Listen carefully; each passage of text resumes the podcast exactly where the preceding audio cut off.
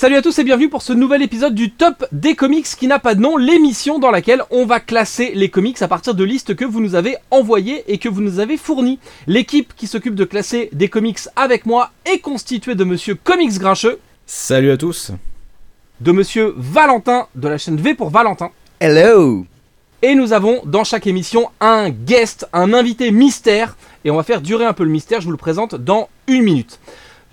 Juste pour vous dire que vous avez euh, raté le premier épisode du top des comics et donc vous ne savez pas que nous avons déjà classé des comics indés puisque cette année nous ne classons que des comics qui ne sont pas publiés par Marvel et DC mais Vertigo ça marche quand même et donc le top des comics actuellement est composé de 10 titres. Le dixième c'est American Vampire, le neuvième The Walking Dead, le huitième Hellboy, le septième Wildcat 3.0, le sixième c'est Descender, le cinquième c'est Dark Knight, pas Dark Knight, Dark Knight de Paul Dini et Edouard Risso. Le quatrième de notre top, c'est Foxboy du français Laurent Lefebvre. Le troisième, c'est The Authority. Le deuxième, Planetary. Et le premier, c'est Watchmen. La petite info utile, c'est qu'on nous a proposé The Crow à la première émission et que personne ne l'avait lu, donc on n'a pas pu classer euh, ce comics. On a donc remplacé notre ancien invité qui était tout pas bien, qui fonctionnait pas, par un tout nouvel invité qui est, qui est presque tout neuf, puisque c'est monsieur MC Twip qui est avec nous pour cette émission exceptionnelle. Wesh wesh mes comicsophiles. Et c'est le retraité du comics game le plus demandé qui est avec nous. Et alors, vous n'avez pas la couleur parce que c'est un podcast audio, mais il est présent avec nous sans son masque. Et je peux vous dire que ça vaut son pesant de cacahuètes. Le fonctionnement de l'émission est toujours le même. Il y a une adresse mail, le top at lescomics.fr. Vous nous mettez votre nom, un nom de liste si vous êtes inspiré, et vous nous proposez trois comics indés euh, qui ont quelque chose à voir ou qui n'ont rien à voir, trois comics que vous avez envie de faire rentrer dans ce top. Chacune de vos listes est imprimée sur un petit papier et on va choisir euh, un de ces euh, petits papiers euh, complètement au hasard. Et MC Twip, tu, nous as demandé des infos sur le truc. Tu me dis que- quelles sont les listes, le tirage au sort c'est truqué, tout ça, qu'est-ce qu'on fait, c'est pourri. Donc on va bouger la cam pour que tu vois mes petits papiers. Et donc ben, tu vas voir qu'il y a, a 24 listes en compétition ce soir. Ah, et Je vais donc, donc te proposer de choisir la première. ça a repoussé en fait parce que du coup euh, la, la, la dernière fois tu avais enlevé des petits papiers et maintenant il y en a redouté. J'ai enlevé des petits papiers la dernière fois parce qu'on a, on va pas refaire les mêmes listes toutes les semaines. Bah oui. Et du coup, j'ai gardé toutes les listes qu'on n'a pas utilisées la première fois et j'ai ajouté toutes les listes qui sont arrivées entre temps. Cool. Y a-t-il des numéros Y a-t-il des numéros sur les papiers que je ne vois pas? Eh bien, en fait, il y a, il y a 4 lignes et il y en a 6 par ligne. Donc, tu peux me dire euh, ligne 1, ligne 2, ligne 3, numéro 1, numéro 2, numéro 3. Tu vois, c'est... ok. Donc euh, te casse pas le premier en haut à gauche de, de la première ligne. Celui-ci. Voilà, celui-là. Donc, tu remarqueras que c'est réalisé sans trucage. À Sans suspense. Nous découvrons. Tout ça, euh, pardon. Nous découvrons tout ça ensemble. On dirait Et c'est la liste de. Je sais pas si on dit le nom de famille des gens, donc c'est la liste de Maxime G. hein. On va l'appeler Maxime G pour plus de confort. Et cette liste n'a pas de nom, mais elle va euh, nous permettre de débattre. Je pense qu'on va faire une seule liste, on va pouvoir débattre pendant très longtemps. Le premier titre de cette liste est Invincible de Robert Kirkman et Ryan Otley. Invincible, Ah pour ouais son côté mais ultra accessible, fun, gore et parfois euh, gore parfois pardon et hyper référencé, nous dit Maxime. Euh, ah mais là Matt tu vas le mettre tout en haut toi. moi je suis chaud ouais. Euh, Bah ouais. Putain. C'est pour Et ça moi, que je je propose pas de pas lu. prendre la parole en premier. Alors en fait moi je vais aller très vite parce que je ne l'ai pas lu et je m'étais dit tiens euh, je sais qu'il va sortir donc il faudrait que je lise au moins le tome 1 avant euh, avant euh, de- avant qu'il sorte et bah j'ai pas été assez rapide du coup donc euh, bon Ouais, bah la même que Valentin, j'ai pas lu. Pourtant, euh, les reviews d'Alex et, et Matt euh, arrêtent pas de me donner envie, mais euh, vu la taille de la série, euh, j'ai peur de me lancer là-dedans. MC Tweep, est-ce que tu veux prendre la parole sur Ouais, Invincible je connais un petit peu, mais je n'ai pas acheté de tome d'Invincible. Ouais. Putain, l'autre il va se faire son Ah, truc et son classement numéro premier, quoi. Mm. Ouais, tout seul, quoi. Euh, Alors, euh, pour tous les gens qui n'ont pas la couleur et qui ne connaissent pas la série Invincible, je vous invite à vous procurer un excellent magazine qui s'appelle Comics Mag, qui est un magazine gratuit et qui contient un dossier sur euh, Invincible. Euh, pourquoi c'est bien, le guide de lecture, de quoi ça parle, tout ça. C'est gratuit et c'est chez votre libraire. Voilà. Invincible, qu'est-ce que c'est? C'est donc la série de super-héros de Robert Kirkman, qui est le papa de The Walking Dead. Walking Dead. Merci, il y en a qui suivent. Pardon, Euh, je buvais mon thé. Et du coup, euh, Kirkman s'est s'est fait plaisir, il a créé son propre univers de super-héros. La base, euh, c'est la base de toute histoire de super-héros, c'est un ado. Euh, qui est un peu normal, qui a des problèmes d'ado dans sa vie. Alors lui, en fait, il est le fils du super-héros le plus puissant de cet univers-là. Un peu le Superman de cet univers-là. Et puis ça le fait yesh parce qu'il a pas de pouvoir. Et c'est quand même un peu pourri quand t'es le fils d'un super-héros de pas avoir de pouvoir. Et un jour, les pouvoirs arrivent, donc il prend un costume et il devient un super-héros. Les premiers épisodes, c'est typiquement tout ce que j'ai aimé dans euh, les débuts de Spider-Man. Le Peter Parker un peu nigo, qui avait des problèmes avec les filles, qui devait jongler avec sa vie de super-héros. Il y avait, il y avait ce côté hyper frais là-dedans. Et, euh, et moi, c'est ce qui m'a accroché sur cette série, en sachant que j'ai mis longtemps à me lancer dans Invincible parce que les premiers numéros de la série, les premiers épisodes de la série sont extrêmement laids. Ça a très mal passé l'épreuve du temps et déjà à l'époque c'était pas oufissime. Bref. Donc il vous faudra un peu de courage pour vous lancer là-dedans. La série euh, se finit par se peupler euh, très rapidement de beaucoup d'enjeux, de- d'un univers hyper riche. C'est bourré de références si vous lisez du comics de super-héros. Euh, les premiers épisodes jouent avec un truc, c'est que le super-héros principal est invincible. C'est son nom, c'est la marque du comics, donc il ne pourra pas perdre un combat. On a tous vu des épisodes de, séries de super-héros où il y a un méchant qui arrive et puis euh, il se bagarre, ça dure 19 épisodes, on appelle ça un crossover et à la fin les gentils gagnent. Oh, quelle surprise Dans Invincible, au tout début, il y a un côté où quand il y a une menace qui arrive, bip, bip, on va l'expédier en trois cases parce que de toute façon le héros gagne, donc à la rigueur tu as une pleine page où il fout une patate à un mec qui vient du fond de la, de la terre et, euh, et l'histoire reprend un peu son cours. Ça joue, voilà, avec C'est le de- One Punch Man, euh, le One Punch Man des comics quoi. Oui, mais ça, de- ça reste bien assez longtemps, contrairement à- au titre que vous venez de citer, mon cher euh, Valentin. Et, euh, et du coup, ça finit par se peupler d'un univers de super-héros hyper dense où il y a un peu de tout. Il y a de la menace extraterrestre, il y a des gentils extraterrestres, il y a plein de super-héros, il y a du complot gouvernemental, il y a des trucs qui vous feront penser à plein de personnages que vous avez vus dans d'autres euh, histoires. La série se permet de prendre des, longueurs pour faire des trucs hyper intéressants. Typiquement, il y a euh, autour du tome 20, euh, il y a un couple de personnages qui se retrouvent emmenés dans une dimension parallèle dans laquelle le temps passe pas du tout comme chez nous. Et donc, euh, tout le tome, en fait, on va suivre ces, ces deux personnages dans cet univers parallèle où ils auront passé, euh, je sais plus, genre 30 ans. Ils auront eu un gamin et tout là-bas. Et en fait, quand ils reviennent chez nous, ils sont partis genre une semaine. Mais donc, eux, ils ont grandi, ils sont devenus adultes, ils ont eu un gamin, ils sont sortis ensemble, ils sont séparés, ils se sont trahis, ils ont tout ce que tu veux. Et, euh, et ça bouleverse complètement euh, toute la série. Il y a plein de trucs un peu géniaux comme ça à l'intérieur de la, de, de la série. Je suis Et le- tenté de. Le- personnage, il évolue, le héros, il évolue. En fait, c'est ça qui, a- qui m'intéresse dans, dans vos retours et enfin à toi et à ceux qui l'ont lu en fait. C'est que j'ai l'impression vraiment que le, le personnage évolue et contraire- contrairement en fait au récit euh, bah, DC et Marvel euh, que j'affectionne pourtant, euh, surtout DC, mais euh, ça évolue très très peu ou très lentement et surtout on n'est pas à l'abri d'un petit d'un petit event qui refait table rase et où on recommence à zéro. Et là, j'ai l'impression que vraiment bah, comme dans Walking Dead, en fait, ça, les, les personnages euh, vivent et du coup changent et ça a Exactement. l'air chouette.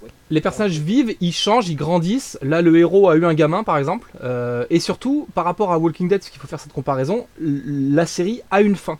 Une fin qui est annoncée, qui sort ce mois-ci ou le mois prochain aux États-Unis, je suis plus hyper sûr. Et du coup, il doit rester deux ou trois tomes chez Delcourt, je... à vue de nez. Mais en gros, ça fera euh, voilà, 24 ou 25 tomes. Et il y a une fin à cette série. Ce qui fait qu'on emmène les personnages d'un bout à l'autre de l'histoire, qui a une vraie évolution. Et que euh, même si c'est beaucoup, une vingtaine de tomes, c'est beaucoup. Euh, c'est une série qui est contenue et où les, les auteurs vont pas faire traîner les trucs en longueur de façon un peu artificielle. D'ailleurs, euh, là dans le dernier tome qui est sorti chez Delcourt, on utilise un raccourci pour gagner un peu de temps et faire évoluer plus rapidement les personnages.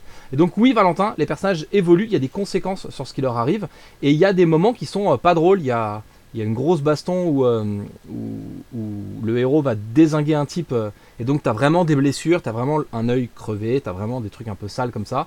Euh, dans ce numéro, euh, euh, le personnage se fait agresser sexuellement euh, tranquille, hein. Puis après la meuf, elle se fout de sa gueule tranquillement. Il y a des trucs un peu, voilà, euh, ça joue avec des, des, ça parle de plein de choses, ça joue avec des trucs un peu, un peu graves, ça, ça, voilà, c'est hyper bien. Le dessinateur est le même pour euh, sur toute la série comme pour Walking Dead ou? Le dessinateur a changé au 8, c'était euh, Co- alors, de mémoire c'est Cory Walker qui a commencé et dont pour lequel j'étais pas fan et c'est Ryan Otley qui a pris à partir du 8 épisode Ouais. Ryan Otley il devient de plus en plus fort et, euh, et là il balance des trucs euh, de dingo. Et si j'ai bien compris le concept, et alors vous nous commenterez tout ça euh, bah, dans les commentaires, Corey Walker est resté en tant que créateur de la série dans l'équipe et il continue à faire notamment les designs des, des autres personnages. Donc c'est un, c'est une aventure à trois maintenant entre le- Hmm. un, un designer, un dessinateur et un scénariste. Mais là, il me semble, je suis pas hyper sûr de moi. Voili, voilou. Cool. Euh, c'est mon, c'est mon comics de super-héros préféré. Parce qu'il se renouvelle et qu'il teste plein de choses. Euh, En fait, je suis. euh, Ce qui est compliqué, c'est une lourde responsabilité. Mais, euh, mais puisque, puisque c'est le top de la mauvaise foi et que je n'ai pas de contradicteur, je vais mettre Invincible numéro 1 et je vous invite à m'expliquer pourquoi je suis un enfoiré dans les commentaires. Non, Voilà. mais pour finir, moi j'en avais lu, hein. J'a- j'avais lu du, j'avais lu du Invincible hein, pour finir. Donc euh, non, non, je déconne. Euh, ouais, mais euh, Matt aussi il déconne. Tu ne vas pas vraiment le mettre. en- Si, tu es vraiment en train de le mettre en numéro 1 là? Ah bah oui, je suis en train de le mettre en numéro 1 parce que c'est c'est aujourd'hui euh, un titre qui sur la longueur euh, s'améliore d'épisode en épisode, continue à me surprendre depuis, euh, je sais pas depuis combien de temps c'est publié, mais depuis euh, 10, je sais pas, sais rien. Ouais, ça Donc c'est mieux que Watchmen quoi. Euh, bah oui, parce que je prends, en fait, c'est un top complètement subjectif. Je te parle Oui, pas de la bien. qualité de l'œuvre, Oui, oui, non, mais, mais, je vais te parler du plaisir de lecture que j'ai à lire. Et effectivement, je prends plus de plaisir à lire, euh, à lire Invincible aujourd'hui qu'à lire Watchmen. Voilà. Bon, très bien. Je me ferai agresser dans les conventions. Qu'on le brûle. qu'on le bannisse. Euh, je vous rappelle d'ailleurs, messieurs, que euh, l'Assemblée Générale de lescomics.fr va bientôt se tenir et que vous pouvez me virer, hein, puisque c'est euh, démocratique, tout ça. Euh, la- on continue la liste de Maxime, on va voir si vous avez plus de chance. Je sais que MC Twip a lu ce titre, puisqu'il s'agit de L'eau de Rick Remender et Greg Tokini. Et, Greg, et euh, Maxime nous dit L'eau pour la sensation d'espoir que l'on éprouve avec une héroïne à la lecture, malgré tous les aléas de cette aventure. Ça s'écrit comment? L-O-W. Ah, ok. Et, et, et Monsieur Twip avait fait une excellente vanne dans une vidéo à l'époque où il était youtubeur. Ouais. Il avait dit l'eau c'est bien, ça se passe dans l'eau. Je vous conseille cette vidéo, c'est sur lescomics.fr, c'est la, la numéro 14, elle est magnifique. Ah, C'est la seule que j'ai regardée. hein. Oui, c'est la vidéo que c'est le conseil lecture comics que vous avez fait pour nous remplacer pendant qu'on était à Paris Comics Expo. Voilà, tout à fait. Super. Je suis passé avec le comité comics et avec euh, Avec Lise euh, d'autres personnes. Euh, ouais, je pense, ouais, je les ai. Ouais. De Casabule.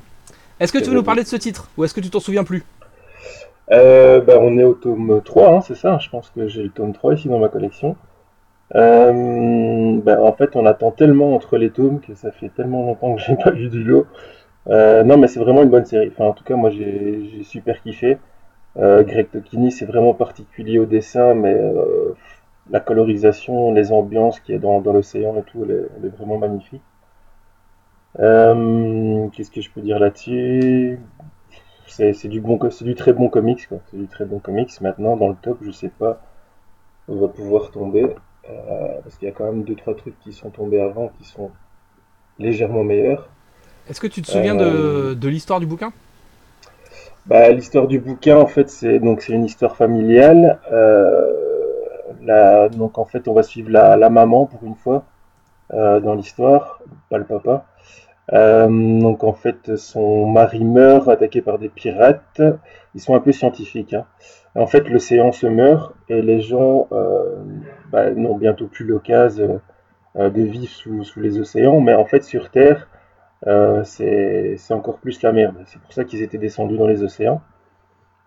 Et donc, euh, elle va essayer de trouver une solution. Ils envoient une sonde dans l'espace pour pouvoir, euh, pour pouvoir trouver une planète euh, habitable ailleurs. Et donc, euh, elle, voilà, son but, ça va être ça. Euh, les enfants sont, ses filles sont séparées, son fils aussi. Euh, franchement, c'est du, c'est vraiment une super histoire. C'est c'est vraiment du très très bon comics. Alors c'est une meilleure. Euh, son mec est mort, ses enfants sont séparés, mais je te jure, c'est une super histoire. Ah, c'est Rick Ah ouais, Remender. mais voilà, c'est ça. C'est c'est du Rick Remender, quoi. C'est c'est- c'est la famille, c'est. En fait, la caractéristique principale de ce personnage, tu m'arrêtes si je me trompe, c'est qu'elle elle elle est hyper optimiste, elle lâche jamais le morceau. Voilà. Elle est au fond du trou, il lui reste un de ses deux gamins, c'est ça?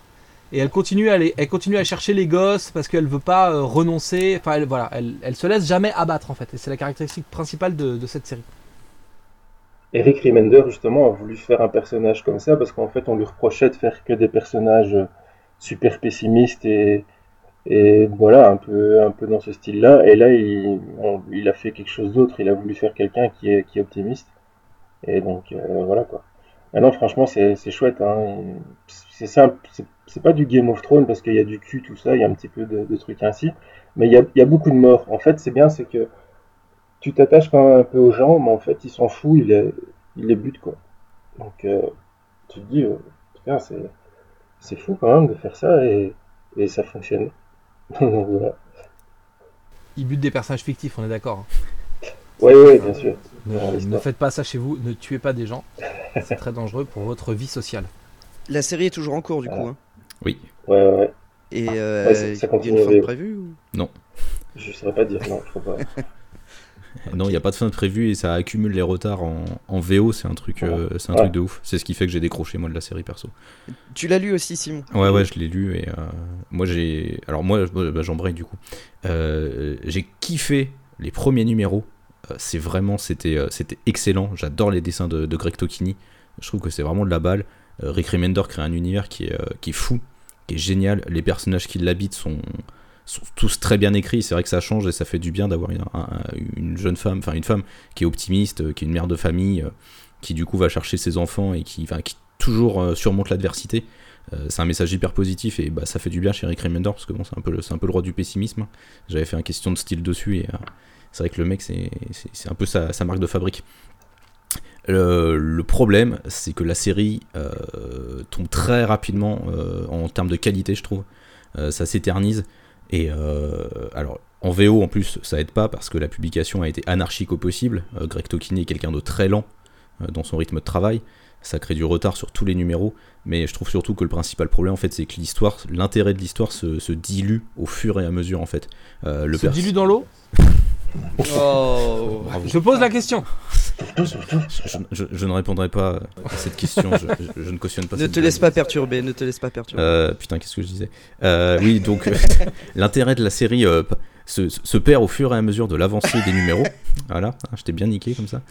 Et, euh, et c'est ça en fait qui est dommage. Euh, parce que le personnage optimiste qui était intéressant à suivre au début devient vite casse-couille à un point pas possible. Et, euh, et voilà, les personnages, on a à peine le temps de s'attacher à eux euh, qui vont crever. Et c'est un peu, c'est un petit peu ça en fait le souci de la série. Je trouve qu'à force de vouloir faire dans l'optimisme, en fait Rick Remender replonge dans ses, dans ses travers, euh, de faire du pessimisme et de, de, de, faire avancer le, le récit par, bah, par, ouais, par des actes, par des actes mauvais, néfastes, qui font, qui, qui, qui entraînent la mort de nombreux personnages. Et voilà, c'est c'est- c'est un peu le problème pour moi à mon avis. Et l'autre truc, c'est que Greg Tokini, pour, euh, pour, pour aller plus vite, a allégé un peu son style. Euh, ça, se voit sur les, euh, sur les tomes, entre le tome 2 et le tome 3, ça se voit pas mal. Il, fait beaucoup moins dans le, dans le truc brouillon. Il fait des trucs plus nets et des fonds euh, beaucoup plus, euh, plus lisses.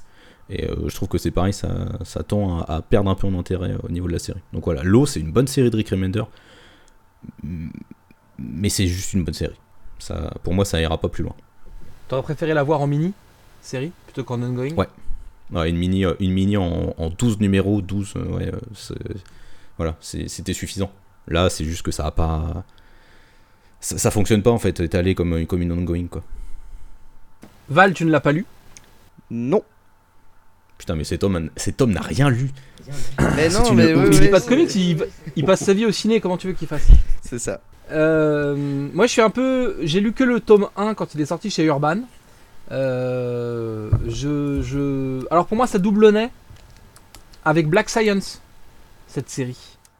Mais c'est sorti en même, pas, pas- à peu près en même temps, non? Il y a- il y a 6 mois Ouais. de décalage entre les deux. Parce que pour le, pour le coup, moi j'ai j'ai fait le pari de Black Science, que, que j'ai lu ça pour le coup. Mm. Mais euh, Mais qui est pas sorti, je- Valentin. On parle pas de Black Science là. C'est ça. Non, mais voilà, et c'est aussi pour ça, parce que ça me. euh, je, te rejoins, ça, m'avait fait penser un peu à ça. Euh, euh, L'eau se rapprochait un peu de Black Science, en tout cas dans le résumé, dans le. Enfin, je sais pas, il y avait un truc un peu comme ça, je trouvais. Bah, l'eau et Black Science, c'est un peu le yin et le yang en fait. Les, les- deux, c'est les deux facettes euh, un peu d'une même pièce. C'est vraiment deux, deux façons de voir la vie, j'ai envie de dire. Mais sauf que Black Science, ça fonctionne. Parce qu'il y a. non, mais enfin, Rick Remender Black Science, il maîtrise ses personnages à fond. Et euh, il a une capacité à se renouveler tout le temps, quoi. C'est complet. Enfin, Black Science, c'est complètement barge. Mais on parle pas de Black Science. Et du coup, sur l'eau, moi j'avais eu un peu de mal avec les graphismes de Tokini que je trouvais hyper chargés. Mm. Et, euh, et je l'ai lu en numérique et je, je, je pense que il ne faut pas faire ça. C'est c'est un titre qui, qui doit se lire en papier. En numérique, ça marchait pas du tout. Et du coup, je ne suis pas du tout rentré dedans. Et, euh, et parfois, il m'arrive de faire l'effort de, de me forcer à suivre une série. Et le fait de savoir qu'elle était en ongoing euh, et de pas savoir pour combien, enfin tu vois, de- pour combien elle est quoi. Tu peux avoir des séries où tu, tu décides d'y aller. Euh, mais c'est un pari, ça veut dire qu'il fa- c'était une ongoing de plus qu'il fallait suivre et tout. Et du coup, j'ai fait un peu l'impasse sur le titre puisque j'étais moyennement séduit par euh, par ce premier par ce premier tome en fait. On peut dire que, que tu n'es pas rentré dans l'eau. Exactement. Ah là là là. Je suis resté, je suis resté frileux à cet euh, univers. Alors le problème, et c'est le disclaimer pour nos, amis auditeurs, le problème c'est que, étant donné que nous avons classé d'excellents titres, très rapidement, un titre qui va être moyen euh, va se prendre une mauvaise note tout de suite. Ce sera rééquilibré par la suite. Mais euh, aujourd'hui, vu la qualité des titres qui sont sortis, se retrouver dernier du top, c'est pas non plus. Ça veut pas dire que t'es un mauvais titre. C'est-à-dire que t'es moins bon que les excellents titres qui sont déjà classés.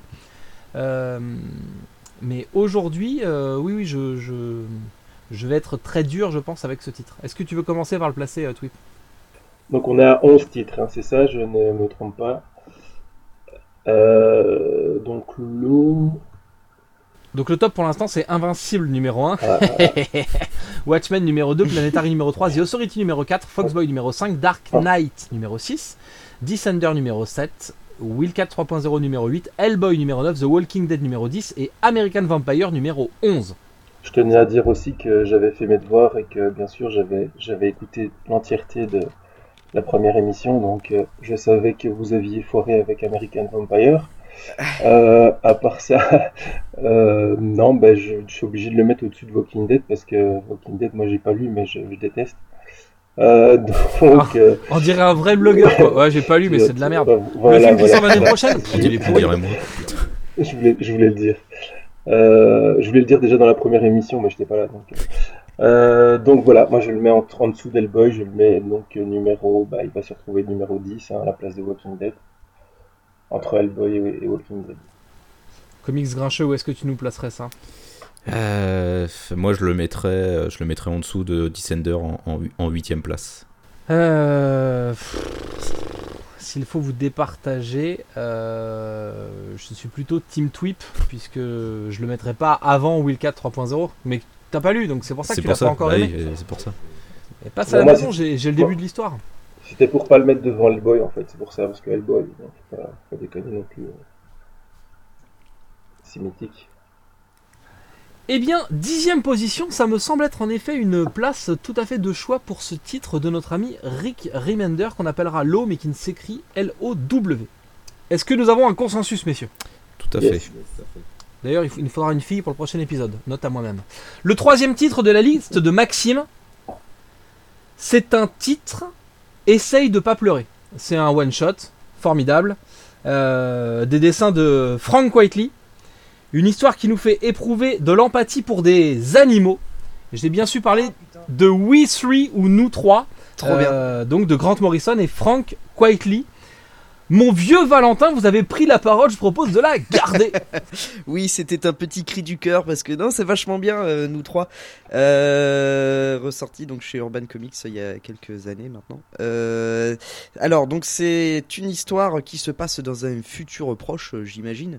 Euh, donc c'est un labo scientifique qui euh, qui arrive à à hum, cybernétiser des animaux, donc à leur mettre des implants euh, électroniques pour en faire des, super soldats. Donc il y a un chien, un chat et pas une souris, mais un lapin. euh, qui sont donc euh, trois euh, animaux euh, blindés d'électronique, d'armes et de euh, voilà pour booster leur capacité. Euh, et donc c'est euh, ces animaux ont la possibilité de parler de manière limitée, mais de, de parler quand même. Et ils s'échappent donc du complexe et s'ensuit une aventure à la. euh, euh, C'était quoi ce film avec euh, les animaux doublés par Jean Reno, Christian Clavier et Valérie Lemercier, je ne sais plus. Superbe film des années 90. Mais voilà. Mais en beaucoup plus sombre et plus, plus technico-scientifique, tout ça. Et donc c'est écrit par Grant Morrison. Et pour une fois, c'est compréhensible par tout le monde. Euh, Comment parce ça que Grant Morrison, euh, bah, Grant Morrison a quand même tendance à écrire des trucs un peu, euh, un peu alambiqués, euh, compliqués, euh, voilà. Euh, ça dépend des, des récits, mais en tout cas, ce, nous trois, c'est un de ces, une de ces histoires les plus accessibles. C'est, mais du coup, l'histoire est assez basique en fait, euh, je trouve. Euh, c'est, euh, classique, ce qui ne veut pas dire que c'est mauvais. C'est juste, c'est juste classique, mais le concept est original et les dessins, putain, ça poutre du poney, mais mon gars, c'est trop bien. C'est une expression trop cool. Oui, absolument. Non, non, c'est vraiment, c'est vraiment mortel. Euh, Il y a, en plus, moi qui suis un grand fan de Matrix, ça a été écrit euh, euh, genre vers 2005, un truc comme ça, enfin début des années 2000.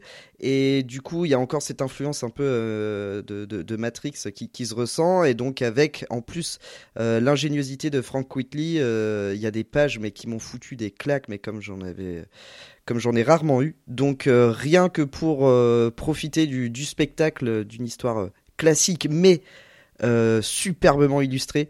Et, et euh, l'histoire euh, n'empêche, même si elle est classique, elle est assez touchante quand même. Classique mais quoi. Il y a plein de trouvailles hyper intéressantes. Voilà, c'est ça. Et puis, euh, euh, d'aucuns diront que il y a plein de double lecture et tout parce que c'est Grant Morrison et tout machin. Je les ai pas forcément vus, mais voilà, il y a des y a des théories qui circulent. Bref, c'est un c'est vraiment une super histoire, simple et accessible. Voilà. Je te laisse réfléchir à la position Ouais, que ouais, tu ouais, vas donner à ce titre pendant que euh, je donne la parole à ceux qui veulent l'apprendre. Mais moi, ça va aller vite, je ne l'ai pas lu. Merci pour ta collaboration.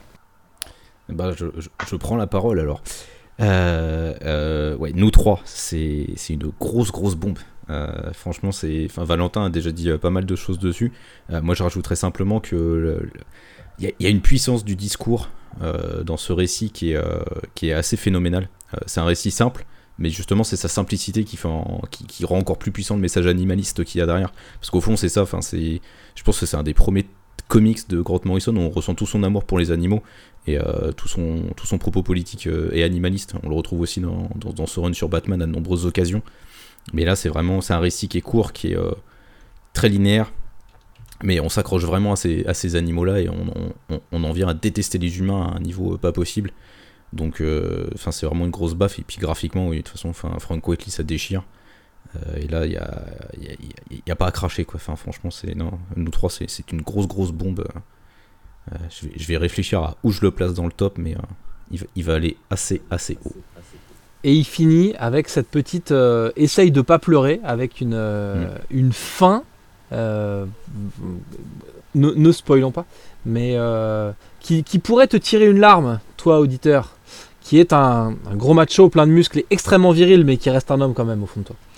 Et d'ailleurs, j'ai été surpris par la fin justement parce que euh, donc euh, pas de spoil, mais euh, moi qui m'attendais à une histoire classique, il y avait on va dire deux moyens que ça finisse et ben je m'attendais pas à comment c'est fini. Et du coup euh, voilà, c'est une surprise en plus Mm. bien agréable. Donc où plaçons-nous ça dans le top, messieurs? Donc toi tu euh, juste tu l'as lu Matt aussi. Oui, je l'ai lu. Euh, moi, vous avez tout dit. Je suis entièrement d'accord avec vous. Je suis euh, plus que le dessin de, de Frank Whiteley. En plus, moi, j'étais à fond dans ma période Whiteley. C'est la période The Authority pour moi. Donc, euh, je vous explique tout ça dans le premier épisode de, de ce top des comics qui n'a pas de nom, saison 2. Euh, donc, ouais, ouais, moi, j'étais vraiment à fond là-dessus. Euh, je connaissais pas bien Grant Morrison. C'était un titre accessible. C'est après que j'ai commencé à saigner du nez en lisant les, les BD de, de ce bon vieux Grant. Euh, mais ouais, c'est- mortel à tout point de vue. Je trouve qu'il y a plein de choses hyper intelligentes dans la façon dont les, personnages vont communiquer euh, entre eux. euh, ce qui a été fait est mortel. Dans le storytelling et dans la façon dont les cases sont disposées pour te détailler une action, par exemple, il y a plein de choses qui sont, complètement dingotes. Et ouais, mais je, suis. je suis complètement tout à fait client de nous trois, qui est une grosse réussite. Euh, voilà. Mais je l'ai je l'ai même en VO, je crois, ce truc-là. Euh, avant celui Bah, ça donne envie en tout cas. Ça me donne envie. alors. Mais ouais, Ouais, ouais, surtout, fonce. c'est, c'est, c'est, euh, il est, il est pas, pas épais hein, le bouquin, donc euh, même en termes de prix, il est accessible. euh, Enfin voilà, Tu- si t'as l'occasion, euh, fonce. Et c'est complet en un tome, donc ça fera joli dans ta bibliothèque. Ok. Alors, euh, cas, cas de conscience, soit je suis, euh, on va dire, euh, objectif entre gros guillemets parce que c'est impossible, et donc je serais tenté de le mettre euh, genre à la place de Descender. Soit je suis subjectif comme Matt pour euh, Invincible et à ce moment-là je le mettrais plus haut. Je le mettrais, euh, j'ai pas lu The Authority, du coup je le mettrais juste en dessous de Planetary, donc en quatrième position. Voilà où je le mettrais, donc quatrième. Et ben moi, je le place en troisième position, direct. À la place de Planetary du coup. Ah oui, euh, rien à foutre de Planetary, moi. Ah, Moi, j'ai- un amour, j'ai un amour immodéré pour Grant Morrison. Euh, ça a beau faire saigner du nez euh, quand on le lit. euh, Grant Morrison, je suis, je suis, je suis un fan, je suis un dingo. Euh, moi, son run sur Batman, c'est, c'est, c'est- c'est le meilleur run de Batman euh, euh, Punto. Et euh, Frank Whiteley, c'est que de l'amour au dessin. Donc, euh, Zob, euh, troisième position directe. Bon, et ça m'arrache la gueule, mais je veux bien reconnaître que c'est mieux que, que, que The Authority, donc euh, pour moi, ah ouais, euh, Ah il serait entre Planetary et The Authority. En quatrième place. Cool. Yeah. Eh ben moi ça me va. Hein. Ouais, nickel. Donc c'est à moi d'écrire, super. Il y a personne qui prend sa souris pour mettre le truc à ma place. Ah quoi. bah non, c'est toi le chef. hein. Euh, c'est beau, c'est beau ce que vous venez de dire. Euh, je propose de remercier Maxime pour sa super liste. Merci, Merci, Maxime. Maxime. Ouais, merci beaucoup. Ouais, c'était super. merci Maxou. Euh, sur la liste de mes faciès gracieux, vous êtes fatigués les gars ou vous êtes défoncés là? C'est, euh, J'ai que des, j'ai que euh, de la lumière euh, à peine allumée, des yeux mi-clos, euh, des petites faces fatiguées. Euh, et du coup, eh bien, Twip sur ma liste, euh, dans mon classement d'images, tu étais le premier. Et le deuxième, c'est Monsieur Comics Grincheux. C'est à toi que je vais demander du coup de choisir une nouvelle petite liste sur nos bouts de papier. Euh, alors, alors, alors, alors. euh, celle qui est en haut à gauche. En haut, donc celle-là Ouais. pour toi. Donc oui, pour moi c'est Euh, en haut à droite. Ouais, en haut à droite. Oui, oh, bah, eh, non, ça va. Non mais dis-moi, dis-moi. Non, non, mais oui, c'est celle-là. C'est quel haut? Parce que c'est ça le haut pour toi ou c'est ça? Non, non, c'est ça, mais quoi? je me suis gouré en fait. C'est le haut, le- ton haut à droite. On dirait Très bien. Qui parle. Putain, Très bien. putain. Alors. Attention, tour de magie. J'ouvre ce petit chapeau et c'est la liste de Romain. Et la liste de Romain fait, fait suite à ce que nous venons de dire puisqu'elle s'intitule L'univers de Robert Kirkman. Ouh, je crois qu'il y a une sorte de continuité là-dedans. On va donc pouvoir classer un seul titre de cette liste, mon petit Romain, puisque The Walking Dead est déjà dans le top. Et Invincible, tu l'auras peut-être remarqué, est déjà dans le top. Le, la liste, le, le titre qui est proposé, c'est Les Gardiens du Globe, qui est donc une euh, série de l'univers Invincible et qui met en scène euh, l'équivalent de la, de la Justice League ou des Avengers de cet univers-là. Voilà, voilà. Alors, je, c'est je- marrant, que- je sens que je vais être, euh, Tu vas être tout free as a seul. bird là encore. Oui, tu vas être tout seul et c'est tu vas être d'autant plus tout seul que moi je m'en vais carrément puisque c'est le moment que je choisis pour aller uriner euh, vu que je ne l'ai pas lu. Voilà, passez une bonne soirée C'est pour, et à tout c'est à pour vous dire la considération qu'ont mes acolytes pour euh, les propos que je vais tenir ce soir. Euh, Twip, euh, bon pour la forme, je te demande si tu l'as lu vite fait. Ben, comme Invincible, j'ai lu ça, enfin j'ai entrelu ça dans les, spawns que je lisais à l'époque. Donc Invincible, je connaissais un petit peu comme ça euh, de ce qu'ils avaient mis dedans en fait pour pour donner le, goût euh, de la lecture. Mais sinon, ouais, voilà, c'est le c'est le c'est l'amas de, de super-héros de chez Image qui est réuni en fait dans un dans un comics. Mais non, je ne l'ai pas lu. Alors, plus que des héros images, c'est vraiment les héros de Invincible. Il y a Super Patriot qui doit passer vite fait, qui est un héros qu'on a vu dans Savage Dragon, mais euh, je crois que c'est tout ce qu'il y a comme héros. euh. ju- justement t'as pas, pas Savage Dragon dedans et Spawn et tout ça, ils sont pas dedans? Non, pas dans les Non. Gardiens du Globe. Ah d'accord, je comprends. Euh, Alors, je vais pas vous refaire le coup deux fois. Euh, les séries dérivées de, de l'Invincible Verse, qui sont donc les Gardiens du Globe, mais aussi Tech Jacket, Brit et Wolfman, sont quand même moins bien que le titre d'origine. C'est hyper sympa quand tu es fan de l'univers parce que c'est des personnages que tu vois dans la série Invincible et donc ça permet de les développer un peu. Euh, après, voilà, ça va rester plutôt du comics de super-héros euh, anecdotique. C'est complet en 4 tomes chez Delcourt, à moins qu'on nous en sorte un cinquième. Je suis pas très à jour sur la VO, mais en tout cas, il y a qua- il y a 4 tomes qui sont sortis pour cette série euh, aujourd'hui. Euh, au dessin, c'est Todd Nook de mémoire, euh, qui fait partie de cette vague fin des années 90 d'artistes qui avaient un style un peu dynamique, animation, mangaisant et tout. Donc, donc globalement, c'est plutôt pas mal. Et puis, c'est de l'aventure de super-héros, un peu classique et débridé dans l'univers de Invincible. S'il fallait classer là, euh, pff, franchement, euh, Peut-être en, en dernier, j'espère. euh, oui, oui. Aujourd'hui, il serait 14e du top parce que parce que c'est sympa, mais c'est du spin-off. C'est vraiment pour aller chercher la thune des fans. Et, et non, il faut être un peu honnête. C'est pas un meilleur titre que que American Vampire, visiblement, et c'est pas un meilleur titre que Walking Dead. Euh, c'est de la de la très bonne littérature popcorn si t'en as marre de lire des titres d'équipe de super-héros, mais, euh, mais voilà, c'est à mon avis sa place est là. Ce qui n'est pas une, Ah, ce qui n'est pas une insulte, mais euh, non non. Ouais, j'aurais pu le mettre, euh, ouais. j'aurais pu le mettre avant American Vampire histoire de déconner, mais je vous ai déjà fait le coup tout à l'heure, donc euh, Pro- Profite pas trop de ta position. si je veux pas me taper une révolution, une saison 3 dès la semaine prochaine.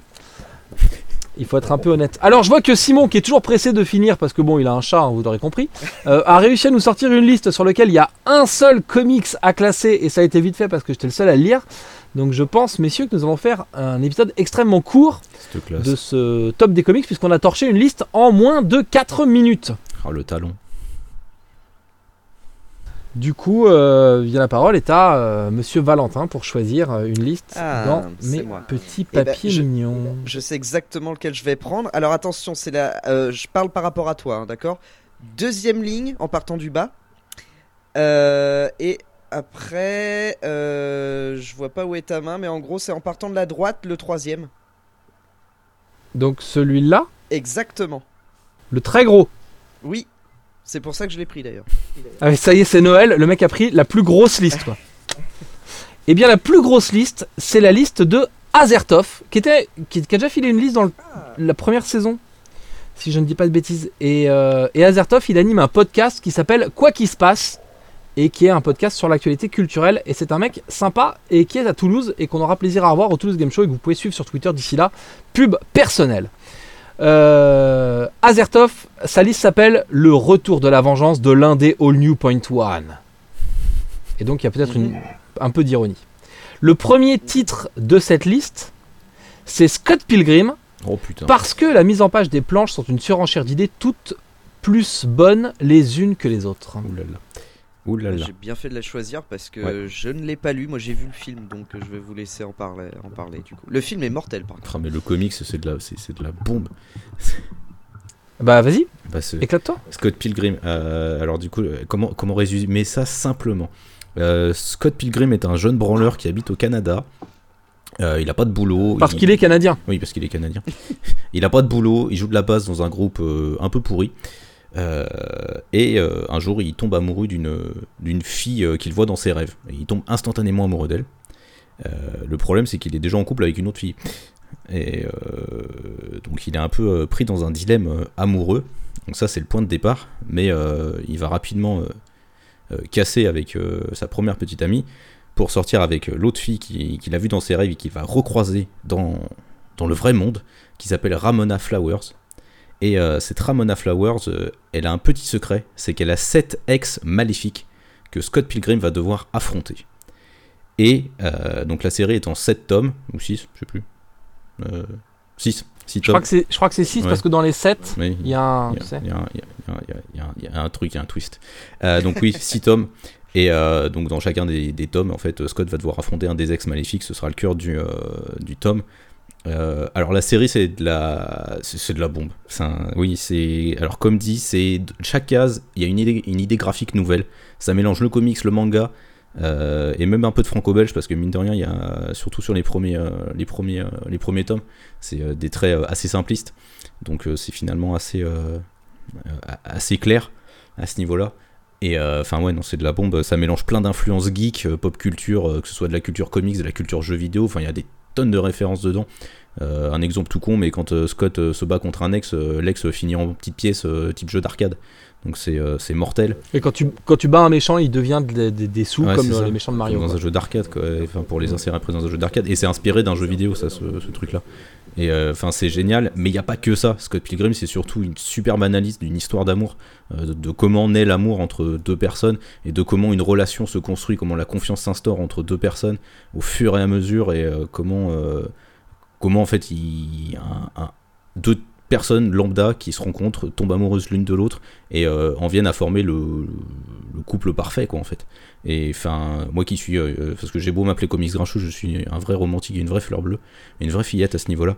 Euh, moi, ça me, ça, ça me fait fondre mon petit cœur, donc euh, c'est génial. Et oui, il y a eu un film euh, réalisé par Edgar Wright, qui est un des meilleurs réalisateurs de cette nouvelle, nouvelle génération, et qui, qui est un trésor aussi, quoi. Enfin, Scott Pilgrim va aller très très haut dans le classement.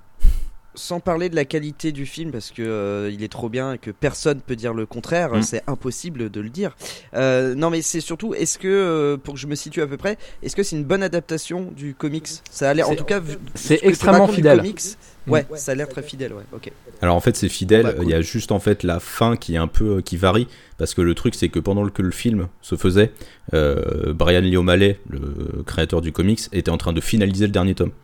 Donc en fait sur la fin, il y a quelques ajustements différents en fait. Mais sinon oui c'est extrêmement fidèle et euh, on sent tout l'amour d'Edgar Wright euh, pour le matériau de base en fait. Cool. Bah, ça donne envie alors du coup. Et c'est en noir et blanc, non, euh, le, le comics Il y a, Ça a été il y a deux recolorisé. éditions. Ouais, il y a une édition souple chez Milady qui est en noir et blanc et une édition rigide qui est en couleur. Mm. Et le titre est annoncé en republication à venir chez iComics. Et foncer Ah dessus oui. c'est de la bombe, mais vraiment quoi. Euh, putain, Euh, En noir et blanc ou en couleur du coup Ou les deux Ou on s'en fout bah la couleur. te- La couleur défonce. hein. Moi, je trouve euh, ça donne une teinte manga en plus euh, au, au- au comics et euh, c'est, franchement, ça, ça donne un aspect supplémentaire, je trouve ultra référencé euh, à l'œuvre. Mais en noir et blanc, c'est cool aussi. hein. Moi, je l'ai découvert comme ça. Cool. Alors là, Twip est parti, il a mis une photo de lui et puis en fait il s'est barré. Et non, non, non, je suis bien là, j'écoute, mais en fait, le truc, c'est que je l'ai feuilleté à l'époque et le dessin m'a complètement stoppé, donc euh, ben voilà, j'ai pas, pas acheté. Je, je sais que tout le monde encense le truc, mais malheureusement, moi, graphiquement, ça me tentait pas du tout. C'est vrai que c'est très rond, c'est très enfantin, c'est très euh, simple comme, euh, comme graphisme et que effectivement si t'as l'habitude de lire euh, plutôt du comics euh, euh, qui bute euh, genre Greg Capullo, Ian Churchill ou tout, euh, tu vas trouver ça un peu lèche quoi. Ouais, ouais, voilà. Enfin, vraiment, après, j'ai lu d'autres trucs qui sont un peu, qui sont un peu légers aussi niveau dessin, mais euh, ouais, je sais pas. Peut-être que je me replongerai dessus euh, quand ça, ça ressortira, je sais pas. Eh bien moi j'ai plus, moi je l'ai découvert en couleur ce truc là. Euh, au- je- je- oui, j'ai d'abord lu le, j'ai vu le film après. Euh, et ça a tout de suite marché, alors que c'est pas du tout ma cam.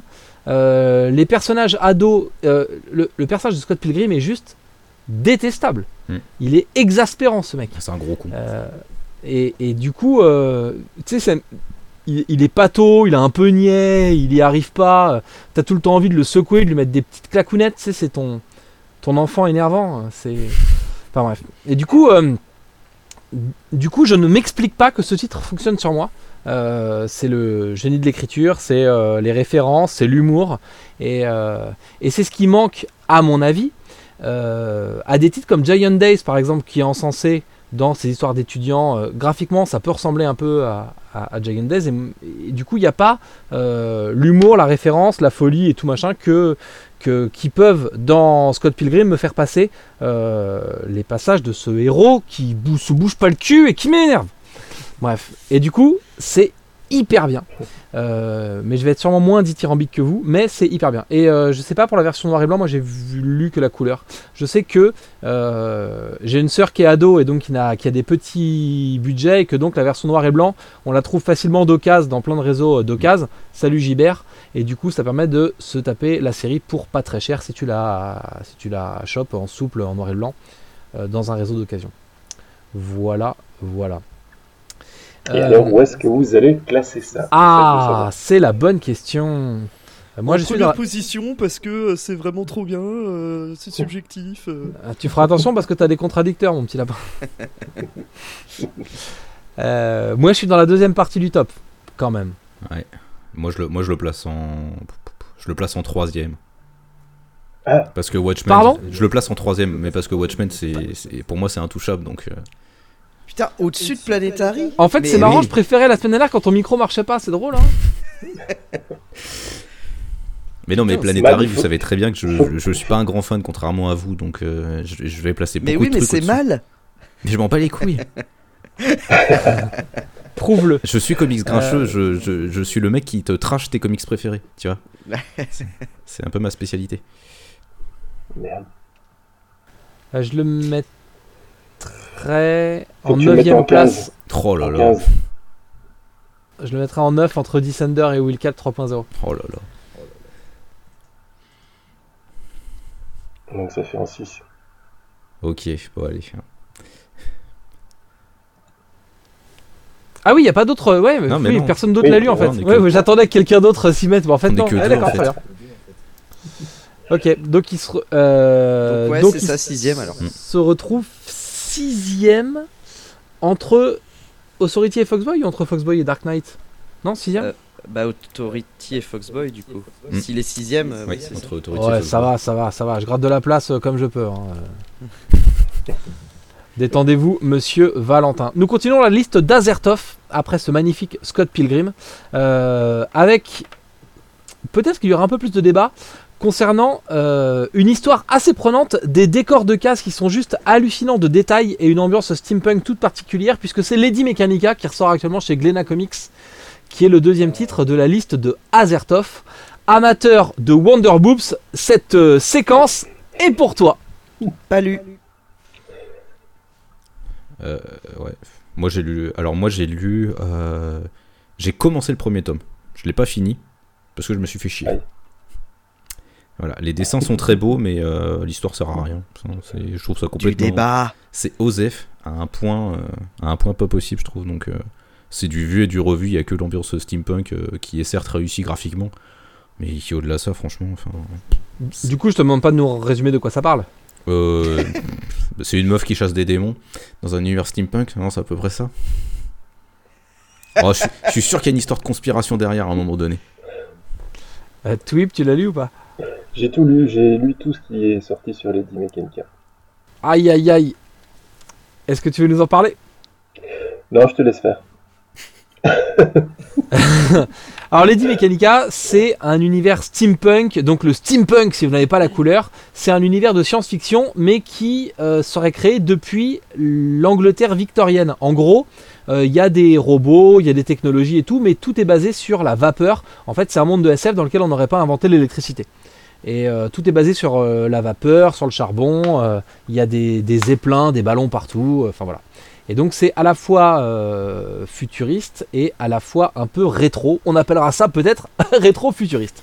En fait, l'idée de, de la série, c'est que Joe Benitez, qui est un dessinateur qui déchire tout, qui a fait du Darkness, qui a fait Weapon Zero, qui a fait Witchblade, a craqué sur euh, des cosplayeuses qui s'habillaient en steampunk dans les conventions et donc il a décidé de faire une série qui permettrait de servir à, de base à des cosplayeuses pour faire du steampunk. Et donc c'est le délire d'un dessinateur qui est devenu indé euh, et qui est juste parti sur un délire graphique. Donc effectivement, je peux rejoindre euh, mon ami Comics Grincheux sur le fait que l'histoire est un peu. Euh, quand ça a été annoncé, je m'attendais pas à grand chose de ce titre et en fait, je, moi j'étais sur le 1, le tome 1 de Glénat, je parle plutôt agréablement surpris. Euh, pour le coup, ça tenait la route. Il y avait, euh, voilà, ça, ça, c'est hyper daté comme BD dans le sens où euh, des, tu sens que le mec s'éclate. Il y a des grandes pages pour qu'il fasse euh, le personnage, tous ses détails, tout ça, un peu euh, comme c'est comme s'il faisait que des covers. Et puis derrière, il faut placer l'histoire. Et donc là, t'as toute une échelle de bulles et de dialogues, que sur des personnages statiques. Et ça, du coup, c'est hyper daté comme narration. C'est euh, l'époque des dessinateurs stars de la fin des années 90, début 2000. C'est toute l'ère Topco et ce genre de choses. Donc ça, ça marche pas du tout. Du coup, moi, j'étais assez plutôt, remis en confiance avec euh, les tomes 1 et 2 là, qui sont sortis chez Glénat. Et puis le, tome 4, j'ai pas lu le 3.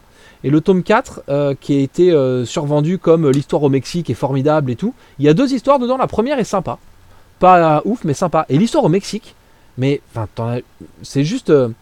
ça commence à se voir que le mec, dès qu'il visite quelque chose, il en fait une série. Donc là, il est allé euh, s'amuser à la fête des morts au Mexique. Et donc, il a fait un épisode où il y a euh, que la fête des morts au Mexique. Il a vu le coco. Alors j'espère que dans, il est pas allé bouffer dans un restaurant chinois parce que sinon on va se taper un tome 5 très sympa.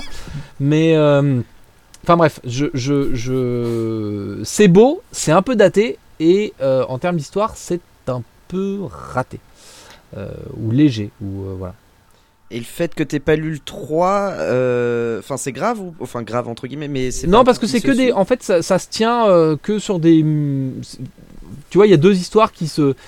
Tu, tu avances légèrement dans la conspiration, mais pas tant que ça finalement. Et donc, euh, dans le tome 4, par exemple, il y a deux, par... deux moitiés. Tu pourrais lire la deuxième moitié avant la première, ça poserait Mm. pas tellement de problème en fait. À partir du En moment où tu as plus, les le- bases de en, plus l'univers. la, la- en plus, la fête de, de la mort, là, la, de la, d'El Muertos, là, euh, ça se passe avant les, les, autres, les premiers tomes. Donc, c'est encore un- une préquelle encore. C'est, c'est, ça, a été, ça a été vendu comme ça.